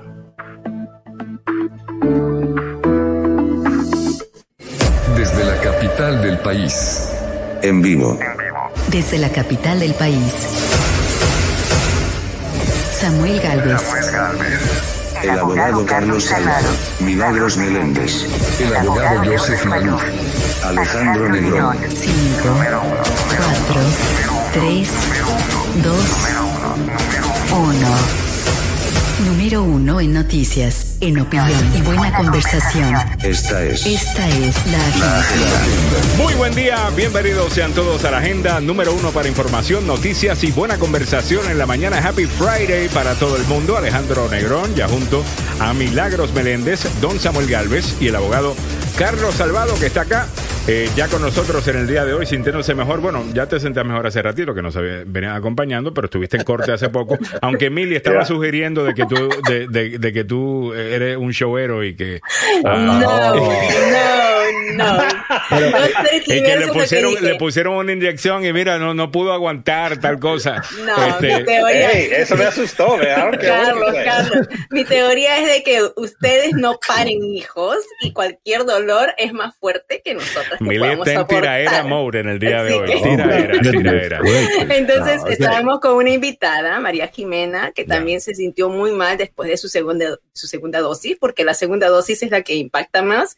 Y entonces yo dije, bueno, Está Carlos bien, también se puso mal, pues. pero Carlos se demoró 48 horas y nosotras nos, nos mejoramos en 24. Bueno, el abogado Joseph Maluf fue. estará en corte en el día de hoy, no podrá Sí. estar con nosotros, Sí. Ah, lo estaremos extrañando. En el día de hoy, eh, más tarde, no sé si se va a quedar Carlos Salvado o Julio Alemán en el show de Salvado, Salvado y Salvado ah, con Samuel Galvez, pero ayer, y quisiera comenzar con esto en esta hora, eh, Julio Alemán nos envió al grupo, creo que lo recibiste también, eh, Samuel, esta decisión de la Corte Suprema en donde específicamente el juez conservador ah, Gorsuch ah, falló a favor de un inmigrante indocumentado. Un Ah, chapín de un y- guatemalteco. y, y su, y su deportación. Entonces este caso es interesante porque eh, por esas razones que uno tiene que tener cuidado con el análisis que uno siempre escucha cuando un juez conservador eh, va al Supremo, que el mundo se va a acabar, que le van a quitar. Eh, Realmente hay otras cosas, en algunas cosas pues no son buenos, obviamente. Eh, Mm. Pero en este caso, pues este juez que cree en un rol limitado por parte del gobierno federal, pues le ha beneficiado a este inmigrante guatemalteco. a eh, Carlos Salvado. Estas cosas, eh, usualmente tú comentas sobre esto, ¿no? Sobre los jueces más conservadores, que en algunas veces sí hay un beneficio.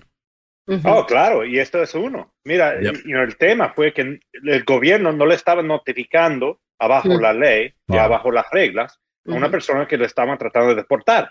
Así que como yo siempre digo, ¿cómo que me van a, a dejar a encarcelar a una persona o deportar a una persona Mm. Acusada cuando el mismo oficial que lo ha arrestado o, o lo ha traído a, a- a- a la corte para ser deportado ha quebrado las reglas ellos mismos? Ujú. ¿Me entiendes? Ya. Si le van a aplicar la ley a uno que le están acusando, lo, puede, Ujú. lo, lo tiene que aplicar igualmente al oficial o al gobierno. Y por eso que me gustan los jueces conservadores. Muy bien, entonces, eh, muy interesante. En- entonces, la, la Corte Suprema, eh, en una decisión que fue 6 a 3, ah, Yep. y que básicamente el autor de la, de la decisión, ¿no? el que dio la opinión de la mayoría, ah, fue el juez eh, Neil Gorsuch.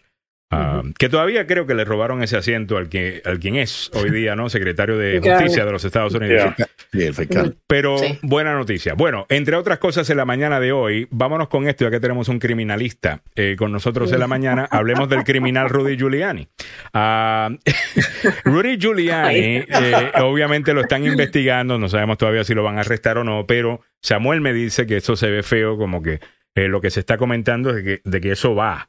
Ah, porque Mm. ahora tienen estos récords electrónicos, ¿no? Que eh, Oh, yeah. esta orden de cateo que estaba siendo bloqueada por el anterior secretario de Justicia y que ahora, bajo la nueva administración, pues se, se permitió que, que- que sucediera. Agarran electrónicos de Rudy Giuliani. Abogado yeah. Salvado, cuando un cliente suyo, eh, las autoridades y la fiscalía tiene acceso a sus computadoras, teléfonos celulares, iPads y toda la ¿qué tanto suda usted? ¿Es la razón que no Oh, tiene pelo? Wow. Peor de la segunda vacuna. That. Porque- Really? Wow, peor Mira, que mira, hasta cuando uno le dice a su cliente, mira, para de hablar, mira lo que estamos sufriendo de Trump. Y Giuliani está mi- siendo lo mismo. Él sabe, él supo que, que había una probabilidad que iban a ir contra él y él seguía hablando hasta Mm. dos días atrás, hablando de todo. El peor cliente que no se cae la boca. Pero Claro. normalmente así es la gente. La gente quiere hablar, le quiere decir algo a una persona, a, sus amigos, a su esposa, a su mamá. Así que es un, un gran problema. Así que yo voy a encontrar algo. Eh, anoche estuvo eh, eh, con Tucker Carlson, ¿ah? entre paréntesis. Sí, vamos a escuchar. Six o'clock in the morning, there was a big bang, bang, bang on the door, and outside were seven, seven FBI agents with a warrant uh, for um, electronics. Seven and what? I Seven looked at the seven? warrant, and I said, um, you know, this is extraordinary because I've offered to give these to the government and talk it over with the government for two years. I don't know why they have to do this. The agents seemed somewhat apologetic, I might say. They were very, very professional and very gentlemanly. The only time they got perturbed is at the end of the surge when they had taken about, I'd say seven or eight electronic items of mine, which is what they took, and, and two of someone else's. I, uh, th- they weren't taking the three hard drives, which of course are electronic devices. They just mimic the, the computer. I said, well, don't you want these? And they said, what are they? I said, those are Hunter I'm gonna show you how to- Biden's hard drives. Eh, ¿Cómo la Oh, ven? my God. Eh, Lo que dice Carlos, cállate, no digas nada, Cállate. por Dios. No, pero ya él se está presentando sus defensas, ya. Ya, Ya. ya, ya, ya. Le quitaron ciertas cosas, algunas cosas eran de otra persona, right? Are all ya. clues. Entonces ya, ya está poniendo ahí una versión alterna, ¿no? A lo que podría. Yeah, right. Eh, ¿Quién más pudo haber sido el que estaba detrás de todo esto? Al final del día, Rudy Giuliani es, antes de que fuera alcalde de la ciudad de Nueva York y America's Mayor, ah, era uno de los fiscales eh, más exitosos que ha tenido la ciudad de Nueva York. Ah, va- Y vamos- mira, estuvo, eh, aquí estuvo en Washington también trabajando, te cuento. ¿ah? Eh, Claro, no, un hombre, un hombre que tiene eh, experiencia, sabe lo que está haciendo. Bueno, no sé, porque esta- estos últimos dos, cuatro años con Rudy Giuliani, desde que se equivocó del lugar donde iban a hacer el, el- la rueda de prensa Ay, no. del Four. Seasons, que es un hotel, you know, high class, al Four Aten- Seasons Garage eh, en, en el barrio, you know, malo de Filadelfia, eh, eh, you know, y, y dice, bueno, vamos a actuar como que eso fue lo que siempre quisimos hacer. What? Oh, God. Y después Eh, se despinta cuando está en las redes, eh, en, la- en Sí, las ruedas de prensa. Pero tiene problemas, tiene problemas con la ley, problemas cosméticos, ¿no? Por esta, los problemas cosméticos. sí, y está enfrentando una demanda, una demanda de millones de dólares por parte de ah, Dominion System, que les- por, por eh, supuestamente una demanda de difamación en contra Ya. de él por difamación, ¿no? Eso, de Four Seasons me recuerda de un amigo que tenía en high school que le decía a las chicas, mira, I got a bet. Y después cuando No. llegaba, era un Chevette. en vez de un Corvette. De un. Eh, Oh, my yo God. te digo, eso me recuerda al meme ese del gatito que está la muchacha llorando y el gatito le dice, bueno, yo no te dije que... Eh, ¿No han visto ese meme? Tengo que buscar algunos ejemplos para que vean de lo que estoy hablando. Pero anyway, eh, continuando con otras cosas que están pasando, una cosa que no se lo hubiese, se lo hubiese perdonado a ningún demócrata decir es esto que decía mucho el presidente Donald Trump, que trataba a los agentes del FBI como dirty cops. De la misma manera lo, lo- lo hizo eh, Rudy Giuliani. Esta doble vara eh, en donde cualquier persona que critique a un policía es antipatriótico, es anti esto, anti ley y orden, pero cuando son ellos, ellos le pueden decir corrupto Claro. a agentes del FBI y nadie grita y nadie dice nada. Eh, me parece una injusticia eso. 8.17. Entre otras noticias en el día de hoy, quiero mencionar esto porque es algo positivo. Ah, es viernes también, está medio light eh, para, para viernes. La gran diferencia que hay eh, hoy día en la Casa Blanca, pues se nota por muchas cosas. El estilo de Joe Biden es un hombre, pues, que no está siempre, pues, you know, promocionándose, mira lo bonito que soy, yo soy el mejor. Everybody's saying how wonderful I am, todo el mundo me ama. Ah, y lo que sea. Y también la relación entre él y su esposa. Eh, Tú sabes que con Ah. Melania cada rato veíamos videos donde salían juntos y Melania le está Sí, sí.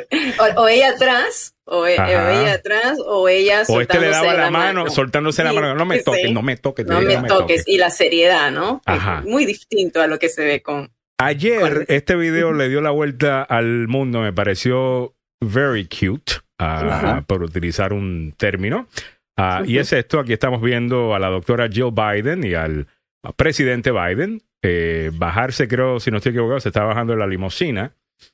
Ah, se están a punto de montar en un helicóptero, si no estoy equivocado. Están caminando hacia Marine One, asumo. Ah, y ve una flor, la recoge y se la da Biden. ¡Qué chulería! Oh my God. ¡Qué Ahí se compró. Dale un Se Emmy. compró la eso mitad es de las un- mujeres. Sí, compró, claro, pero se puro mercadeo también, ¿ah? Mercadeo, mercadeo. Ahora, Fox News obviamente lo debe estar cubriendo como eh, Joe Biden no quiere a su esposa que le agarró hierbas del, patio y se lo entregó. En La vez, de, comprarle flores. Qué horrible es Joe Biden. Ah, obvio. Sí. 8-18. Pero, pero mira, parece que es una costumbre muy propia de él porque ella ni siquiera, o sea, se- eh, no, no le sorprende, ¿no? No le sorprende eso. Además, yo, yo hice un artículo sobre ellos, una historia muy bonita de ellos. Eh, ¿Saben que ustedes, ustedes que él le pidió ser su esposo por cinco veces? Cin- a la quinta, ella recién aceptó porque él, él estaba, pues había recién muerto su esposa, hacía dos años que había muerto su esposa, tenía dos niños pequeños Ya. y Jill se enamoró de los niños. Ya. Dice que, que, que se enamoró de, de- de los niños y ella quería estar bien segura de que él estaba over, ah, que estaba bien psicológicamente, mentalmente, porque tenía miedo de formar parte de una familia y luego terminarla y estos niños ya habían perdido una madre Ujú. y no quería que pierdan a otra. Tienen una historia de amor muy, muy bonita. Eh, el- a- otra cosa, le decimos doctora, no es porque sea médica, ella es doctora en educación, ella es maestra. Ella es el doctora porque tiene en- un doctorado. Ya. doctorado en educación. Chicos, nunca dejó de trabajar en el Northern Virginia Community Yeah. College. Oh, yeah. Ella es Oh, maestra ahí, eh, catedrática allí, así que todos los virginianos nos debemos sentir orgullosos. No, pues es la primera dama, pero también es muy, muy buena maestra eh, y, y nada. Y sigue eh, trabajando. Otra cosa eh, importante ah, que tiene que ver con la primera dama, eh, también no sé si vieron esto. Eh, están queriendo y han firmado, ustedes conocen estas eh, ah, petition, creo que es change.org. Ahí tú puedes pedir un cambio y después entre más gente se una a la campaña, pues usualmente le prestan atención. Creo que Barack Obama tenía una regla que si llegaban a tanta cantidad, a que él lo miraba, eh, tal cosa. Bueno, están buscando que se cambie o que regresen el jardín de las flores de la Casa Blanca a, a como era antes. Eh, Y no el cambio que le hizo. Esto, lo que están viendo a la izquierda, es como se Ajá. veía cuando Michelle Obama corría el asunto.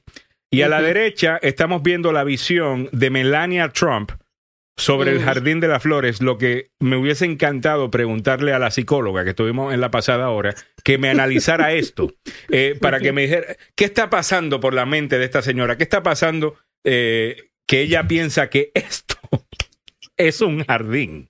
Eh, o sea, si eso no es un jardín, es un jardín de rosas, ¿ah? Y, y todavía se llama Rose Garden. O sea, si, si- si eso no es un llamado a, a- a, por favor, ayúdenme.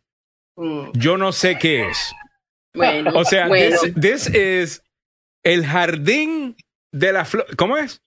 De- el jardín de rosas. el sin jardín de rosas. rosas de la Casa Blanca, que fue eh, establecido por nada más y nada menos que Jackie Kennedy, la ex esposa, bueno, la que fue esposa de el presidente Kennedy. Ah, Esto en los años 60, principio de la década de los Hasta el 60. árbol, ¿lo llevaron o qué? Es- no, Hasta- hasta sacaron el árbol. Sacaron el árbol y también, o sea, hay que analizar, ¿no? Ella estaba eh, ofuscada porque no quería hacer los arreglos de navideños tampoco. Una persona que, que se, y, la, y la escuchamos en video, eh, como estaba tan ofuscada y diciendo cosas así hasta malas palabras, porque, porque la obligaban a, a arreglar la Casa Blanca. Yeah, who gives No, ten- no tenía perros, Christmas? o sea, una familia, una familia presidencial que no tenía perritos, o sea, rompió con toda la tradición. Ten, ten perros aunque sean malulos, ¿no? Porque el perrito este de, de Biden está yendo a una Yeah. casa de entrenamiento, lo están, Yeah. lo están-. Yeah. He's a little problem. He's a, black sheep. Ahora, es, es que es de la calle, Yo- pues yo- lo recogieron de un no, shelter, ¿no? no, es- no, no le eche la culpa que es de la calle. Lo- Uno sabemos quién le está haciendo qué al perro. A lo mejor lo estaban mirando mal ah, y no le gusta. Pero no, está yendo a terapia el perrito. O sea, lo, le están llevando a terapia para que se, corru- se corrija con sus conductas y pueda regresar a la Casa Bueno, Blanca. espérate, Evelyn hace una importante corrección. Perro tenían. Simplemente que no era de cuatro patas ni ladraba. Eh, Oh, wow. pero pero Ladraba, tenían. sí. Pero tenían. Sí, ladraba. Y dice Evelyn Flores, era anaranjado. Eh, a ver, Guillermo Alvarado está por acá. Si todavía necesitamos el conservadurismo, de igual forma que la religión, sí todavía, el problema con los conservadores en Estados Unidos es que en los últimos 10 años han jalado hacia atrás, se han radicalizado demasiado, descaradamente hipócritas, mentirosos y conspiradores. Entre políticos y líderes de opinión conservadores tienen la peor, dirán y, y recurrirán lo que sea para salirse con la suya. con la suya. Guillermo, Ya. estoy totalmente de acuerdo contigo otra vez. Absolutely, O sea, yeah. eh, como tú dices, no es que no se necesiten. eh, eh, y no es posible que sí se necesita otro punto de vista. Hay algunas soluciones eh, conservadoras que si las analizas tienen sentido. Pero ellos han dicho, espérate, esto no me gana votantes. Lo que me gana votantes es el sensacionalismo, es el amarillismo. Eh, no buscan congresistas basados en su conocimiento de historia, de ley, en su visión eh, para el país. Buscan guerreros de Twitter, troles cibernéticos que ahora sirven en, el- en- en la Cámara de Representantes como el, el, ujú. el- el- el tipo este, Matt Gates, eh, Mm. que aparentemente en la, en la carta, hay una nueva carta, no sé si se dieron cuenta de eso en el día de hoy, Mm. para que vean lo linda que era la corrupción en los años de, de- de Trump. En la carta, el muchacho que está testificando en contra de Matt Gates, básicamente, el que le está soltando todo a la policía porque fue el que arrestaron, le pide a nada más y nada menos que a Roger Stone, que acababa de ser perdonado por el presidente eh, Donald Trump, el rey del truco, lo más sucio que ha dado Washington. Ah, o sea, lo peor que ha dado eh, esta ciudad en cuanto a operativos políticos se refiere. Había solamente uno más eh, que era quizás tan así eh, eh, como el que murió hace muchos años, que fue el que le corrió la campaña a, George H. Walker Bush, ah, y que trabajó en la administración Reagan. Se me escapa el nombre en este momento. Era un hombre ah, eh, blanco, él, que le gustaba el jazz también y tocaba, y supuestamente el tipo era súper sucio. Bueno, anyway, ahí está eh, Roger Stone, que ha sido perdonado, vendiendo acceso al presidente Donald Trump para más perdones.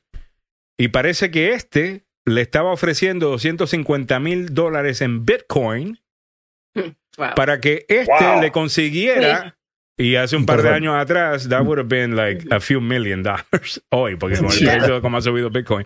Pero bueno, al Yeah. final del día, este admite, por lo menos a, a The Daily Beast, que es quien reportó esto al principio, de que sí, él me trató de contratar mis servicios como, eh, know, cabildero, para que yo hablara con el presidente. Me imagino que van a encontrar una carta así en la computadora de Giuliani también. Ay, Sure. Man, Oh, sí, ese es el caso. Oh my God. Pero, Sí. pero que me da pena que, que, que estemos hablando así de, de la manera que la, la Casa Blanca estaba a la venta. La Casa Mm. Blanca estaba a la venta, los perdones estaban a la venta, los Mm. anuncios estaban a la venta, eh, porque las palabras de un presidente tienen tanto poder.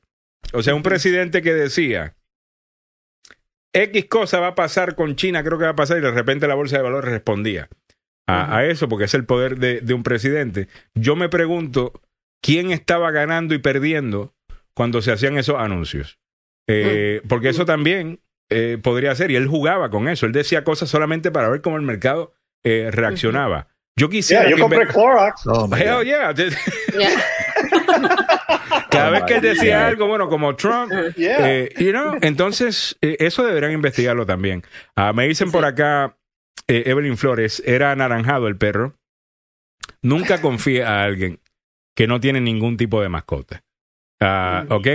Aunque sea una planta, debes tener algo y, y sácala a caminar si quieres, ponle Sí. ruedita y sácala a caminar a la planta. Y no, do something. Pero gente que no tiene ni- nunca ha tenido un pet, fuera de que seas alérgico o lo que sea. Pero con Mm. Donald Trump no era solamente que no tenía un perro. Es que cada vez que él quería describir a algo malo, decía como un perro. Matamos a aquel terrorista como un perro. Perro. Y yo digo, Sí. ¿por qué tú hablas así de los perros? De los perros que son tan lindos, que son mejor tan amigo, lindos, los, son los los- mejores amigos. los- los más fieles, Dios. Ah, Pero bueno, pero, Eh, pero quiero enviarle bueno. un saludo a Gabriel Araújo. Gabriel Araújo, obrigado Ah, para você. Va Obrigado. eh? Yeah. Bienvenido, ok. muy bien. Ahí tenemos nuestro representante de las Naciones Unidas acá, don Samuel Galvez, que habla diferentes idiomas y le da la bienvenida. Cojute Radiovisión nos dice, el jardín de rosas de Melania, así de vacío como lo ves, así es su mente de vacía, sin inspiración. Eh, Algo debe decir eso. Eh, eh, yo no, Sí, yo, sé no que es sé, duro, no sé suena duro lo que él ha dicho, Mm, pero está, di- eh, hay algo, eh, es mentira lo que acaba de decir Cojute Radiovisión, fuera de que es poco políticamente correcto, pero hay algo fuera de, de- esta es la No, Pero mujer. hay algo raro, sí, yo no voy a decir si su mente está vacía o no, pero que hay algo extraño, hay algo extraño, ¿no? O tal vez, sea, tal vez no le gustó los Kennedys. ese reflejo. Puede ser. ¿Cómo? ¿Cómo? Pero te recuerdan cuando ella se apareció a ver los niños de la frontera con la, ca- con la chaqueta aquella que decía I really don't care, do you? Yeah. Ya. ¿Quién hace eso cuando vas a ver un montón de, de niños que realmente están huérfanos ahora? Porque han Mm. perdido a sus padres y ni siquiera ustedes saben dónde fue que los pusieron. Y tú vas allá con una chaqueta que dice I really don't care. No, do mira, you? imagínate, o sea, la falta de empatía que tiene y el haber estado casada con un hombre que eh, tiene problemas psicológicos muy grandes, ¿no? Porque mm, Donald Sí, Trump, no, de hecho, Con todo el respeto ¿no? que se merece Melania, creo que Melania era en la Casa Blanca una figura decorativa. Mm, Es sí. mi, mi opinión personal. Bueno. o sea, no hizo un trabajo de primera dama. Simplemente. No, no, la allí. opacaron también, ¿eh? estaba, estaba Ya. opacada, o sea, estaba opacada y ahí la que surgía más era Ivanka, Ivanka, eh, Ya, o sea, la y hija, la, y la hija imagínate, queriendo tomar jugar el un rol papel más de... Importante. ya. No, o sea, mira, todo lo que ocurrió hace cuatro años fue una distorsión de lo que sería una casa presidencial, un gobierno. Entonces estamos retomando y yo creo que ya pa- pasemos de página porque no quiero estar hablando. Ahora es más que todavía Donald Trump está diciendo que se podría lanzar a la presidencia y sería su eh, compañero de ticket, eh, el gobernador de Santis. En el 2024, lo dijo en Fox ayer. Eh, mira, Ya, este no tiene un problemita eh, y es que, mira, Mm. el que... Bueno, está bien, yo puse, no, no apostamos nada, me hubiese encantado apostar, porque yo dije que el heredero natural del trumpismo es Ron DeSantis, y en mi opinión va a ser el candidato que va a ganar la primaria republicana en 2024. Yo Y mira, si estoy seguro, rep- a menos de que le salga algo que lo descalifique de aquí, pero en el Partido Republicano Nuevo, ¿qué es descalificante? Porque, eh, o sea, ¿qué, qué descalifica Nada. a un político en el Partido Republicano de hoy día? Aparentemente Nada. nada. Entonces, eh, no sé, pero yo creo que es él. Y a lo mejor Trump piensa que de aquí al 24 no va a tener eh, la fuerza eh, para, para hacerlo. Si Ron DeSantis sale exitoso Mm. de la vaina con COVID en la Florida. Y aparentemente ya hay mucha gente que está cambiando eh, de opinión eh, sobre la estrategia de él y puede argumentar efectivamente, mire, yo me fui en contra de las recomendaciones del gobierno federal de estar cerrando, de imponer un montón de cosas, y compare mis números con los de Nueva York, con los de California, que tuvieron Claro. todo este control del gobierno este poderoso que le dice a la gente todo lo que tiene que hacer. Mi visión de un gobierno limitado, que es, eh, es republicano básico, eh, creer en, en- en gobierno limitado, it makes perfect sense. O sea, no, aquí, Ted Cruz le puede hacer algo a, a, a DeSantis, nada. No. Eh, eh, you know, lo- el viajecito a Cancún se lo van a sacar, pero olvídate. Ah, Sí. eh, eh, todo el tiempo, Bueno. además de lo que pasó el 6 de enero. ¿Quién más Ajá. podría ser? Y, Eh, y la, dormi- y la siestecita que estaba pegando cuando Biden estaba dando el discurso. estaba El otro, el otro es el muchacho este, ¿cómo se llama? El que también eh, Ah, intentó um, hacerse un nombre con Ted Cruz el 6 de enero. el hashtag. Eh, Ah, Josh Hawley.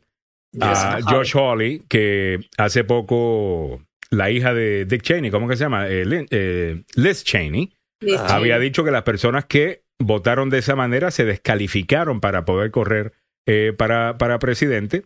Y él dijo Mm. inmediatamente, eso no es cierto, tú estás sola, nadie está opinando contigo, lo que ya me confirmó que Josh Hawley siempre hizo eso para lanzarse, para correr en 2024 diciendo, hey, yo fui el que defendía a Trump. Están Sí. contando de que Trump no corra. Pero Trump Sí. necesita esa... He needs the attention. So, él Sí. le va Yeah. a hacer esto bien difícil a cualquiera que quiera correr, porque los que quieran correr tienen que empezar a correr después de las congresionales de 2022. Es más, deberían Ujú. empezar ya a hablar con donantes para que empiece a venir el billete, empezar a establecer eh, equipos en Iowa, en New Hampshire, en. Carolina del Sur, o sea, las primeras eh, primarios, los primeros estados. Todo eso comienza ya. Y hasta Mm. que él no diga si va a correr o no, ninguno se va a querer tirar porque eh, no, Claro. le, no le funciona. O sea, así de egoísta es, Mm. es Donald Trump. Son las 8.32 Sí. minutos de la mañana. Estamos llegando Sí. a ti gracias al abogado Joseph Maluf, la demanda más rápida del oeste. El abogado Joseph Maluf está en este momento en una batalla Órale. tremenda eh, Mm. con una compañía eh, de seguro. Estamos en un caso que eh, en el que filmamos eh, a este cliente del abogado, una persona que, wow, cómo le ha cambiado su vida. Estuve con él todo un día y con su familia, Mm. Entrevistándolos, tomando video, eh, haciendo realmente una gran presentación sobre lo que, cómo ha cambiado su vida. Y te puedo decir que el trabajo que hace el abogado Joseph Maluf es absolutamente necesario. La manera que algunas de estas compañías, y no es por, por atacar a las compañías de seguro, el seguro es bueno, es chévere tener un seguro, no estoy diciendo que no. No estoy hablando de los que venden seguros. Los que venden seguros es muy distinto a la persona que aprueba eh, un claim, ah, no Yeah. un pedido cuando, cuando usted tiene un accidente. Eso no deberíamos you know, conectar una cosa con la otra. Estoy hablando de la compañía de seguro. La manera que esta gente le puede mirar en la cara a la gente y decir, ya, te voy a dar cinco mil pesos cuando perdiste la pierna. Mm, No Dios. puedes trabajar. Tu vida ha cambiado por completo. Y que la persona en el teléfono te diga, I'm sorry, there's nothing I can do. Ahí es donde viene el abogado Joseph Maluf y le dice, ¿sabes qué? Usted, usted no le va a ofrecer esto a mi cliente. Nosotros vamos a ir por esto y te voy a presentar toda la evidencia de por qué razón es esto lo que vale la compensación de, de- de mi cliente. Eso es lo que hace el abogado Joseph Maluf. Es un experto eh, en el tema. Verlo trabajar es maravilloso. Llamen al abogado Joseph Maluf al siguiente número. 301-947-8998. Repito, 301-947-8998. El abogado Joseph Malum, con dos oficinas para su servicio. En Gatesburg, Maryland y en Fairfax, Virginia. Sí, por supuesto, tiene licencia para trabajar en Washington, Maryland, Virginia. El abogado Joseph Malum, 301-947-8998. Ujú. Y la demanda más rápida del oeste. Eso. Me gustó que le añadiste la risa, Samuel. That. All right. Estamos llegando también a ti gracias al abogado Carlos Salvado, salvadolaw.com, salvadolaw.com. Salvado Law es una de las personas eh, que, que pocas que yo conozco abogados. Conozco muchos abogados. ah, algunos son muy buenos y otros nunca van a corte. Como que Eh, el trabajo es de- por teléfono eh, eh, con ellos y esto no sé. Hay pandemia toda la vida. Sí, sí, este mira, yo llega y te dice, mira, yo creo que podemos negociar esto a que solamente te den tal cosa. Espérate, pero es que yo no soy culpable. Eh, o a lo mejor eres- negocio eso no importa. That's- no, es, es Ya. todo negocio, no importa. Y, y- y realmente no debería ser así. Cada caso tiene que ser comprobado por el fiscal. Mira, si aprendimos algo en el caso de, de Derek Chauvin, el, el policía, con toda esa evidencia que había, ese video, Mm. con todo y eso, los fiscales tenían miedo de que no lo iban a encontrar culpable. Y había uno, había uno que dicen que estaba pensando a votar no culpable. Wow. Había Wow. uno. Ya. Uh. Por eso que duraron tanto, dicen. Tanto, pero yo perdí 100 dólares. Right? I, I lost my bet. Te, te estoy Eh, diciendo. el, el- el- el abogado Julio Alemán predijo que a Chauvin le van a dar entre 18 a 22 años en la Mm. cárcel. A ver, Carlos Salvado, con la experiencia que tiene, ¿cuánto le podría tocar a este tipo, Carlos? Eh, Bueno, mira, you know, la guía dice entre 12 a 18, pero you know, con este, este clima político ahorita que ha cambiado, es posible que Julio Alemán nos tiene correcto, que puede ser más. Y puede ser, puede ser más. Bueno, al abogado. Carlos Salvado. Al final del día, si tiene un caso, eh, le han presentado unos cargos, usted tiene que defenderse, es su derecho. Y también recuerde que es trabajo de la fiscalía comprobar que usted es culpable, no el suyo comprobar que es inocente. Y para eso está el abogado Carlos Salvado, para que el jurado escuche otras opciones y, y otras ideas. Ah, de lo que pudo haber sucedido. Así Ya. que déjelo trabajar, que trabaja bien el abogado Carlos Salvado. Llámelo al siguiente número. 301-933-1814. 301-933-1814. 301-933-1814. Salvado, salvado y salvado. Lo hice tres veces. Y le recuerdo que el abogado eh, Carlos Salvado o el abogado Julio Alemán, yo no sé quién se va a quedar con nosotros a las nueve, Carlos. Va a ser Julio, va a ser Julio. Ok, perfecto, porque les mandé un chorizo de información. Hombre, por Dios. eh, y la policía, a pesar de lo que ha ocurrido, Carlos Salvado, Sí, a pesar de, eh, eh, no sé si ustedes vieron eh, lo que ocurrió en Alameda, California, donde un hispano estaba, hay que decirlo, estaba chupando en la calle, ¿ok? Sí. Estaba, estaba bebiendo y llegaron tres policías blancos. El tipo lo pusieron cara al piso, Sí. estando esposados, se montaron en él, en la espalda, y de repente la policía dice, ¡Hey! Dale vuelta, dale vuelta, dale vuelta. No está estaba respirando. Mm. Se había muerto, man.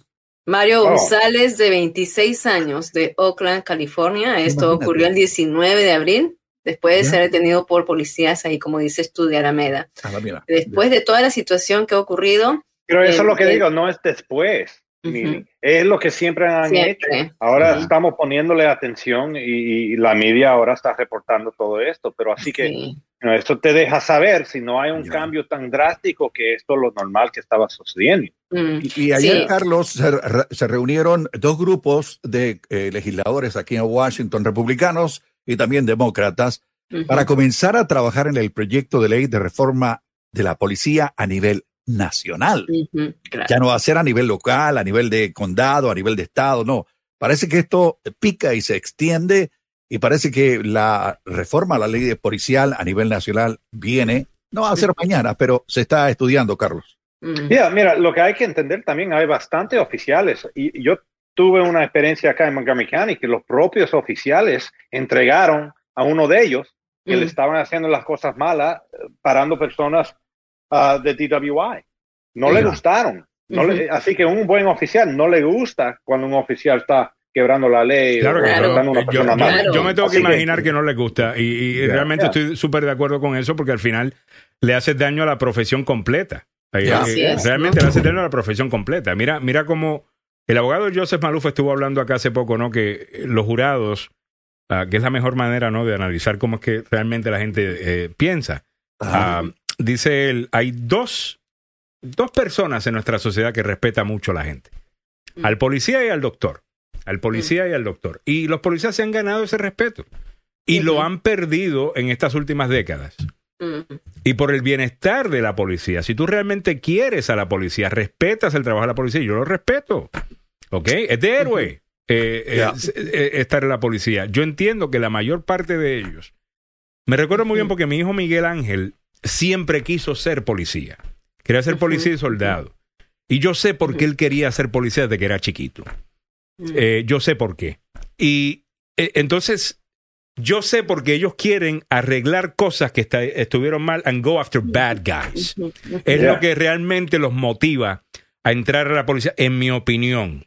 Y algo sucede que a lo mejor es el tanto poder que le estamos dando y el poder corrompe. ¿Ok? Claro. Y no, a lo mejor te, sea, le, le estamos haciendo pensar que son dioses que están caminando, como dice Samuel, Ya. eh, y, y- y a lo mejor le hemos hecho daño. Estamos esperando, le damos mucho respeto a la policía, de igual manera estamos esperando mucho eh, de la policía y creo que debería ser así. Eh, creo que debería ser así. A ver, Pero déjame. mira. Ajá, adelante. Ok. So, Alejandro, solamente comparte el titular que tengo ahí. No estamos hablando mucho de esto. Esto fue ayer. Cinco muertos, entre ellos dos policías, en un Carolina, tiroteo en, sí. Cali- en Carolina del Norte. Sí. Entonces, eh, mueren eh, a- haciendo su labor, ¿no? No estamos hablando mucho de ello. Otro policía está herido. ¿Qué pasó? Habían rehenes en una casa.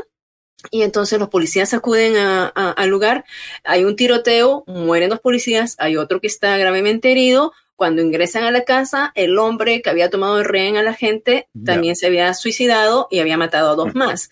Eh, y eh, Se rifan la, la vida, ahí, ahí se rifa la vida. Eh, entonces, es, sí. es increíble. T- también a veces abusan, pero muchos de ellos eh, arriesgan la vida y mueren en, en circunstancias como la de ayer. A mí me Sí. pareció también algo increíble y horrendo, por Dios. Sí, sí, sí. Bueno, y bueno, los policías que murieron en el Capitolio, no sé si vieron ustedes a los de CNN, en CNN, uno de los policías que había sido, eh, que había sufrido heridas, y entonces sale a hablar, está traumado, está con los eh, el desorden postraumático, eh, tiene un temor, eh, siendo, sabemos que ellos se registran, se inscriben para una carrera que es bastante riesgosa, pero Ujú. aún así, ¿no? Entonces, por estas malas manzanas podridas, por estas, mm, todos están eh, pagando las consecuencias. Pero bueno, un- Muy bien. Eh, continuando con algunos de los comentarios por acá, Guillermo Alvarado me dice, ¿vieron el ad de campaña de Santos? Oh my God. Ah, creo que estaba hablando de cuando, I think I found it, y creo que estaba hablando del que corrió cuando estaba para gobernador, eh, Mm. básicamente montándose en el tren eh, de Trump. Eh, esto fue lo más vergonzoso que he visto en mi vida. Ah, eh, o sea, para que tú veas el descaro, y, y me imagino que esta gente las cosas que tienen que hacer solamente para, para poder ganar elecciones. Él se quiso montar en el tren de Trump y decir, yo amo a Trump, Trump es todo, Trump es lo más lindo de este mundo, es la cosita más chula de este planeta. Eh, vamos a ver, vea, vea. Esta es la esposa. Endorsed by President Trump, but he's also an amazing dad. Ron loves playing with the kids. Build the wall. He reads stories. Then Mr. Oh Trump my said, You're fired. I love that part. He's teaching Madison to talk. Make America great again. People say Ron's all Trump, but he is so much more. Big league. So good. I just thought you should know. O sea, Un bebé con eso no te entiende, compadre, por Dios. yo soy el man. popi, yo soy el popi. Yo hago lo que si Trump me dice brinca, digo, ¿cuánto, qué, qué tan alto quieres que brinque? Ya. Eh, bueno, Pero con ahí eso ganó, con eso ganó Ya. en Florida. Es Sí. increíble. Pero bueno, déjame a ver por acá a Mario González dice, así la, es la policía en Fairfax, ni te saludan. Qué pena. Eh, Mm. Te miran como intimidándote, la policía tiene que ser amable. Estoy totalmente de acuerdo. Eh, Eh, la, mm. la policía debe ser esa gente que uno dice, men, yo quisiera ser como esta persona. Ah, y deberíamos atraer a ese tipo, a lo mejor hay que pagarles más, aunque ya ganan bastante bien. Ujú. Ah, en muchos No, yo, lugares. yo, yo pienso que va a ser problema con eso también. A Esto es ver. un péndulo. A ver, pendulum.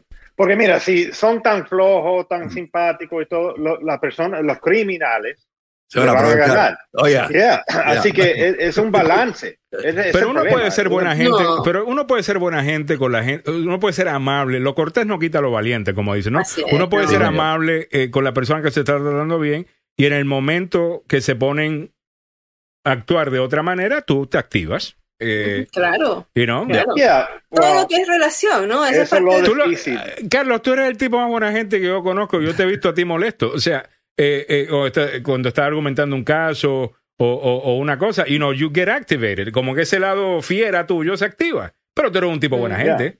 And you still fight. Eh, so, Yeah. Yo creo que podemos hacer las dos cosas. Pero Eh, que cualquiera salud. se enfada cuando hay injusticias, hermano. No, no, pero para eso tiene que haber sensibilidad cultural. Yo, en, eh, en Fairfax había un jefe de la policía de, Geor- de, de Mason District que era asiático Y que estaba trabajando mucho con las comunidades eh, inmigrantes y estaba prohibiendo y obligando a sus policías a que pasen eh, capacitaciones de sensibilidad cultural y eh, que pudieran aprender también otros idiomas y pudieran los policías tener ese acceso a, a la gente sin eh, arrestarlos, a la gente que está deambulando, a la gente que le dicen loitering, que está parados en las esquinas, sobre todo, ¿no? vagando. Ese- no vagando, sino que están pidiendo trabajo o Oh, como en nuestros países, hay- la gente vive en casas, en, un- en espacios que ni siquiera hay que ser conscientes, ni siquiera tienen un cuarto, sino la gente vive en espacios de salas de, y no tienen un lugar donde estar, entonces van a la calle en el verano, se reúnen en grupitos. Eso llega un policía y ya creen que es una mara, que es una pandilla y los quieren dispersar. Entonces él estaba obligando a sus oficiales a pasar estas capacitaciones. Estuvo como capitán un tiempo y después cuando lo quise volver a entrevistar ya no estaba más, ya no estaba más. eh, y, y entonces otra vez vuelven con sus políticas eh, de, que son agresivas. Y, y- y en la policía de Fairfax hay buenos elementos, pero también, como decimos, Malitos, sí, malitos. Eh, aquí en el condado de Montgomery hay un montón de, Igual, de igual. oficiales hispanos que de oficiales hispanos tienen los apellidos nada más, Rodríguez, Hernández, Pérez, lo que sea, pero no tienen la sensibilidad para tratar a su propia gente y a veces son los peores con los con la gente. Mm. Eh, y y lo, lo- lo- lo que me dijo una vez un oficial de la policía es que yo tengo que cumplir con la ley. Sí, pero vos sos hispano, sos Sí, latinoamericano. Pero, pero mira, Samuel, en ese A ver. punto, en ese punto, ok, Es- yo creo que quizás no sea tan sencillo porque mira, tenemos que también entender que si la persona está queriendo ser un profesional, es un profesional de la ley.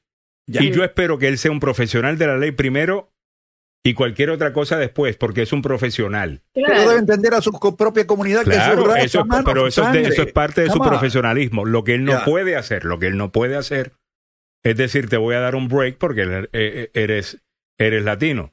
¿Me entiendes? De igual manera que no debe tratarme peor porque soy latino. Y eso no es lo que podemos pasa. pedir- no podemos pedir que me trate mejor porque soy latino, porque estamos entonces eh, diciéndole Pero, a esta gente que no son de... Yo tengo una pregunta para Carlos No, no. Salgado, que, Ya. que vivió por muchos años aquí en Damascus. Ya. Ujú. ¿Por qué los policías se van a vivir a lugares tan lejos, man? Oh, de. Damascus es algo diferente. Eso fue, yo pienso en los años 80, le estaban dando un descuento para moverse hasta allá. Ah, ya. Así que empezaron you know, un montón, porque Damascus tenía un montón de problemas en esa época. Mm. Ah, entonces básicamente los mandan... eh, bueno, lo, mandaron además- hasta allá. Ya. Y ahora, mira, es, es, es muy caro. Mira, Este yo no tengo ningún caro. problema. La- Démosle todos los beneficios del mundo. ¿Ok? Ya. Es un, Se es un trabajo vida, que es sí. peligroso, es un trabajo sí. que es necesario. Pero contra, si te estamos dando todo eso, que no se te vaya a la cabeza. Pero mira, es difícil. Mira, Es yo- más, yo deberíamos esperar oficina- más de las personas si le estamos dando más, en mi opinión. Pero otra Claro, vez, Claro. tenemos que ver la jefatura, ¿no? Tenemos que ver, mira, qué pasó con Montgomery County cuando estaba el Chief uh, Manager, ¿no? Él tuvo varias fallas, varias, pero eh, en, en el acercamiento a la comunidad había una Excelente. sensibilidad Ya. con él. Uno de los mejores para Mira, mí. mira qué es lo que pasaba. Cuando a ti te arrestaban y te miraban que estabas en una lista, una, una base de datos, que estás requisitoreado por este, en esta base de datos del FBI, y son varios, varias agencias, en esas agencias, en esa base de datos también estaban los que estaban requisitoreados por inmigración, que son faltas civiles, ¿no? Que si no te presentaste en corte, entonces ya estás deportable. Esa lista eh, también figura en algunos, eh, en algunos departamentos policiales. Entonces, él dijo, no se va a tomar en cuenta cuando es un caso civil de inmigración. Mm. Entonces, vas a pasar la lista, pero no se le va a tomar si solamente fue por un porque no te presentaste en corte, porque es inmigración que te está buscando por un acto civil, no por criminal.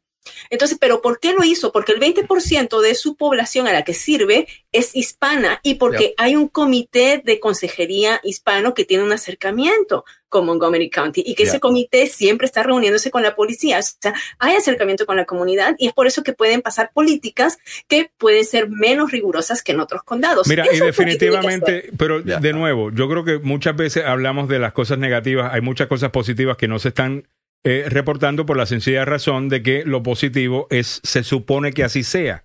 No te puedo dar una Mm. galletita extra porque tú estás siendo cordial, porque todos deberíamos ser eh, cordiales, right? No, pero, ah, pero hay otra cosa que sucede. Yo tuve una. Pero yo sí tuve una mala empecé experiencia en. Montgomery County, al frente de la oficina del abogado eh, Maluf. Eh, yo estoy cruzando eh, la calle y sabes que ahí mismo hay un, un stop sign. Yeah. Ah, Yeah. Y venía una patrulla de Montgomery County ah, Police, porque el- es más, el edificio del, de, Está ahí varias de la cuadras. jefe- de varias cuadras más abajo Sí. y ve que yo estoy cruzando y acelera. El policía acelera. Y yo me paré. What are you doing? Tú sabes, Yeah. yo estoy cruzando y tú estás acelerando como para intimidarme. What are you doing? Mm. Y el tío dice, ah, move, te acuerdas?" yo me moví. Yo dije, bueno, aquí estoy al frente del abogado. Si acaso alguna cosa de. ¡Maluf! Pero mira, eh, eh, eso puede bueno. ser un oficial que tiene esa maña, pero cuando yo empecé en Maryland, te- tenía una oficina por la Reedy Drive en Wheat, ¿ok? Yeah. Y si yo me quedaba después de las once y media, un viernes, y salía, Te estaban el- esperando. todo- man, era como zombies por todo el mundo, porque salían los talones, te lo digo, y me imagino que un buen oficial empieza, you know, queriendo su comunidad, su trabajo y todo, pero después de un- tres años Mm. de lidiar con eso, con ese Mm. problema, y estamos hablando de jóvenes, you know, 19 a los 30 años, Yeah. y Ya. orinando por todos lados, uno se vuelve loco. Mm. Así que la comunidad tiene una responsabilidad también. No sal- sal- saliendo haciendo tonteras y todo. Ahora, yo digo Exacto. esto porque a veces yo he visto oficiales que son buena gente, pero están tan hartos de todo que ya cualquier cosa que ven, lo ven en ese mismo punto de vista. Ya. ¿Me entiendes? Y, son Right. y al final del día, y no tenemos que entender, y por esa razón es que el entrenamiento, yo creo que es en lo que tanto experto se enfoca cuando están analizando el problema. Es que necesitamos mejor entrenamiento porque estamos lidiando al final del día con seres humanos. Estamos lidiando Yeah. con seres humanos, ¿ok? Yeah. Como dice el, el- you know, you can be pissed off, eh, han visto algo demasiadas veces, ya, ya, y no, y no quieren entender. Bueno, vamos a movernos a otra, a, a otra cosa rapidito que quiero mencionar. Mire, estamos ganándole a la pandemia acá en los Estados Unidos.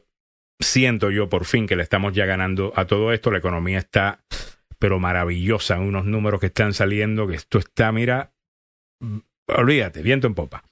Eh, magnífico.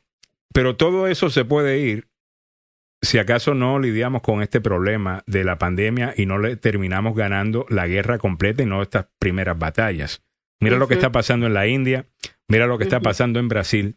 Cuando tienes específicamente en el caso de Brasil, no sé suficiente del caso de la India para poder opinar, pero del caso de Brasil sí. Horrible. Y definitivamente que es irresponsabilidad por parte del gobierno central, que no solamente no quiso tomar precauciones, siempre intentó Mm. eh, Minimizarlo. minimizarlo. Ese fue- Claro. eso es el problema. Mira, Así tú es. no crees en los cierres. Ok, hemos visto evidencia de que a lo mejor los cierres no era lo mejor. Ok, chévere. Contra, por, por lo menos promueve la- el uso de la mascarilla. Claro. Por lo menos déjale saber a la gente, this is deadly. Esto te puede Ya. costar Pero, pero, pero, la vida. personal, Porque yo no entiendo. Ya. Ujú. Yo, yo no entiendo cómo que va a salir el CDC ahorita diciendo que los que están vacunados no necesitan mascarilla. ¿Cómo afuera? Porque ¿cómo nos vamos a dar cuenta si una persona está vacunada sí o no? Ya. Pero bueno, eh, eh, los CDC está- ahora están diciendo que son, inclusive, Carlos, estando vacunado o no vacunado, no necesitas mascarilla cuando no tienes gente alrededor afuera en la calle. Yo Eso- creo, Carlos, la- que, que yo creo que No. lo que sucede, Carlos, también es que están buscando promover el uso de la vacuna, ¿ok? Mm, Y sí. por esa Yeah. razón están queriendo darle a la gente, mira este premio, aquí tienes otro premio, puedes viajar, puedes hacer esto, si Oh, te yeah. pones la vacuna y no, para, porque han bajado, los, eh, incluso se está desperdiciando vacuna porque no hay Sí. suficiente demanda. Tenemos, tenemos que vacunarnos, señores. Mira, tenemos que vacunarnos y si podemos inventar una vacuna nueva que sea contra la estupidez. Y les digo por qué. Les voy a mostrar ahora una chamaca que la van a deportar. Vino de los Estados Unidos. Es una eh, youtuber eh, famosa Ajá. que estuvo en Bali Mm. y ella decidió que iba a hacer esto. A ver. A ver. Ella Eh. iba a andar pintándose una máscara, pero no se iba a poner máscara.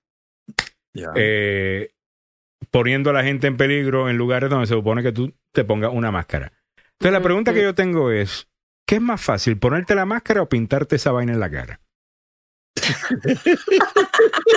Porque pintarte eso en la cara toma tiempo. Ah, Es más, déjame hacerle zoom in para entrar en los detalles. Ok. Veamos los detalles entonces. Mira que está Ay, muy bien, está siguiendo todo muy bien. Se nota que se hizo eh, eh, Mm, varias pasadas eh, eh, de pintura eh, para que le quedara bien a la, a- a la muchacha. Dígame si ponerse una máscara. Samuel, ¿tienes tu máscara ahí? ¿Cómo no? Siempre tiene la máscara. Mire lo rápido que Samuel se va a poner una máscara para que usted vea que Y lo toma- rápido, Mira lo para allá. rápido que se quita. Mira para allá, mire, ¿eh? tiene la máscara pues. Samuel, quítate la máscara solamente a verlo bien. All right, very nice. Agárrate Yeah. ahora un lipstick azul y píntate la tengo, cara. pero- Aquí hay pintura blanca, pero para, para pintar paredes. Mira, con una, es más, eso, si le ¿no? agarras la brocha grande, esas de pintar paredes, te toma más tiempo pintarte. ¡Qué estupidez! Eh, Mm. Por Dios, ¿por qué hacen eso? Yo sé, por atención. Pero tenemos Sí. que parar esa, eh, esa estupidez. y el, sinceramente. y el- el- el responsable de todo esto en el caso brasileño se llama Jair Bolsonaro. Claro. Bolsonaro es un tipo que ha hecho del país una desgracia. Y, escúchenlo. no tocante à economia. Não temos notícias dos nossos irmãos da África abaixo do deserto do Saara? O sea, eh, hablando de cualquier cosa excepto lo que tiene entre manos, que es la parte económica. Y cuando alguien le pregunta algo, este señor le brinca a los, eh, eh, a, a los periodistas Mm. diciéndole cualquier barbaridad, por Dios. Sí. Y, y- y es algo impresionante. Y ahora lo, lo van a investigar. Lo van a investigar. Y Lula da Silva, el hombre que eh, casi se va preso por varios años, la justicia brasileña lo salvó, dijo que no era correcto lo que se había hecho con él. Y Lula da Silva viene, mira, con un garrote, que si este tipo sale de ahí, de la presidencia, va a tener que irse muy lejos de Brasil porque le tienen pendiente varias cuentas por esta desgracia. Hombre, por Dios, son 400, más de 400 mil muertes, Carlos, eh, eh, eh, que han ocurrido en todavía Brasil. siguen- Y Todavía siguen siguen subiendo. Ya, Siguen subiendo. ya. Sigue subiendo, la Así que- situación ahí está bien complicada. Sí, está, Mira, está- eh, eh, esa es la prueba de herd immunity. No va a funcionar en- con Sí. este virus. Eh, No, Eddie Salazar creo que tiene la idea correcta. Para mí que el presidente de Brasil es pariente de Trump. Dios los hace y ellos se juntan, Eddie. Eh, sinceramente, no sabemos qué está Dios pasando. lo cría y el diablo lo junta. dice. There you go. Mario González dice, el policía hispano es el más racista con los latinos. Eh, qué pena que, y, y mira que tienen esa fama, porque la tienen. Eso o sea, sí, yo vengo aquí diciendo, no, mira, hay que tratarlo, están queriendo, no. Y, como, y la gente, no, tienen malas experiencias. Y si la escuchas tanto, por alguna razón será. Eh, so, de nuevo, eso dice que el comportamiento de ellos debe mejorar. 8 y 58 minutos en la mañana. All right, a ver si se me quedó algo. Ah, mira, rapidito, para la gente que me, que me están, me, han estado preguntando de mi trip a, a México, en el que todavía mucha gente me pregunta por, por eso, tengo unas ganas de viajar, todavía estoy viendo a ver a dónde más. Me bajé una aplicación que se llama Sky, Sky Scanner se llama. Entonces, la, en la aplicación Skyscanner, para la gente que se vacunó y están buscando darse un viajecito, te da fechas en cualquier parte del mundo basado en el precio que tú quieres pagar. Por ejemplo, Ah, yo entro a Skyscanner, disculpen a mis panas que son agentes de, de viajes. Ajá. Eh, Sergio Urriola te está escuchando. ¿ah? ¿Y a dónde puedo viajar? 50 dólares. Ponle Mira, 50 dólares. look, look, mira, A voy a poner aquí, eh, esta es la aplicación y la primera opción me dice Explore Everywhere, right? Entonces, cuando pongo Explore Everywhere, me salen diferentes eh, lugares, Lugares. basado en Ajá. precio. El primero es los Estados Unidos. Desde 35 dólares me puedo montar un vuelo. Las Oh, wow. Islas Vírgenes estadounidenses, 97 dólares. Puerto Rico, Pero ida y, re- ida y, re- ida y vuelta. ida y vuelta. No, Oh. Puerto. Rico, Wow. Puerto Rico 149, El Salvador 182, México 211, República Dominicana 215. Eh, ¿Y eso, Costa eso Rica, es cuando baja- viajas con una maletita nomás? ¿Una sola maleta? ¿O No, no, con, una, con, con una mochila. Una vas y mochilita. ya- ya, that's ¿por, qué va a andar Por- con más que eso? No, no, te pre- no, bueno, yo solamente todo lo que es mi cuidado de piel y maquillaje. Are you kidding me? Yeah. No, Mira, yo Solo- voy súper liviano. Yo voy con mis chancletas, mis pantalones cortos, traje de baño y un par de Sí, camisas. claro. That's it. Y son las Yo mismas camisas. también. ¿Todas blancas o de negras? compra Right. mientras estoy llegando al aeropuerto. The way. Mira, Esa es buena, buena estrategia porque entonces me llevo unas cuantas cosas y me compro todo allá. Mira, Ah, a los, esta- a los Estados Unidos. dan a a. A los Estados Unidos, a Orlando, 35 dólares. Denver, 56. A ¿Quién quiere ir a Lancaster? No sé. Miami, 57. Eh, Savannah, Georgia, 61 dólares. Eh, ahí de todo. Atlanta, 73. Fort Lauderdale, eh, Ok. 75. Entonces aprietas y te da las fechas.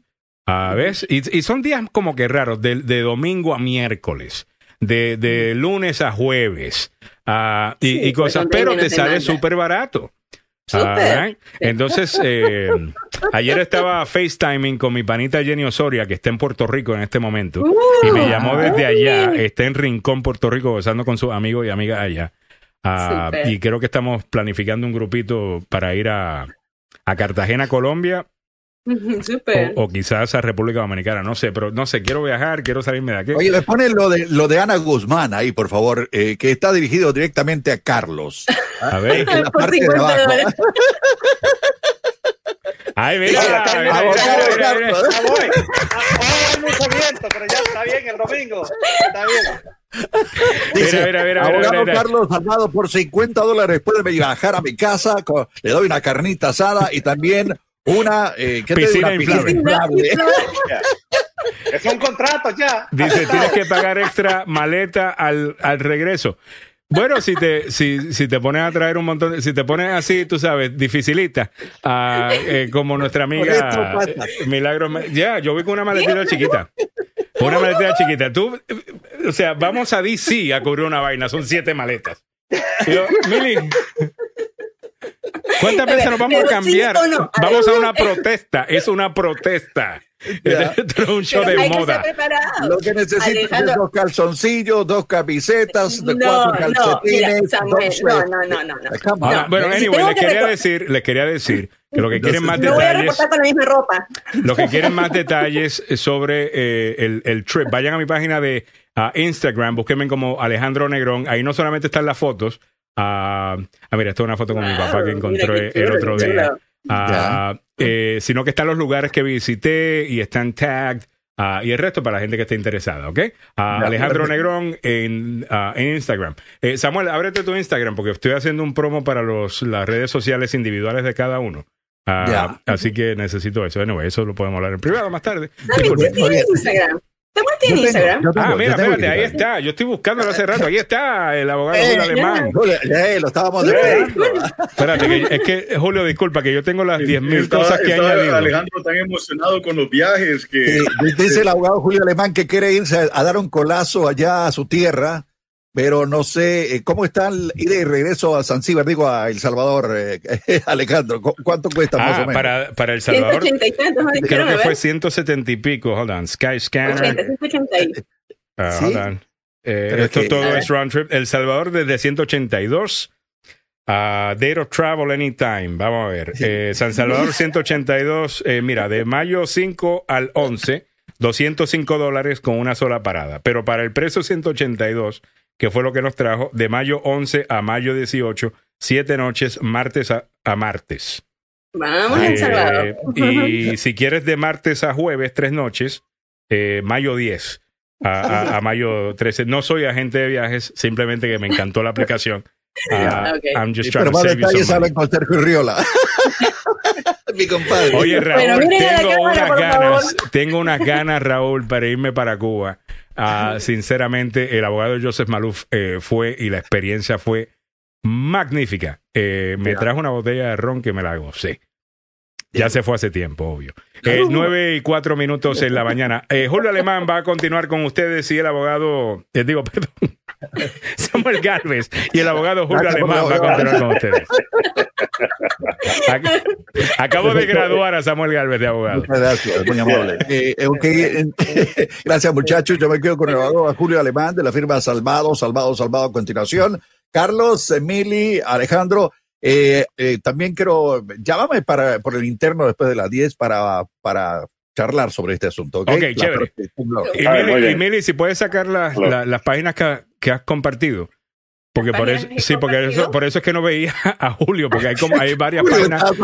Hay Ah, varias páginas. que- compartidas. Ok, sí, por entonces favor, no lo veo. antes, antes que nos vayamos, por favor, miren a la cámara y sonrían, ¿ya? Ok, bien. Uno. Una, dos y tres. Uno, dos y tres.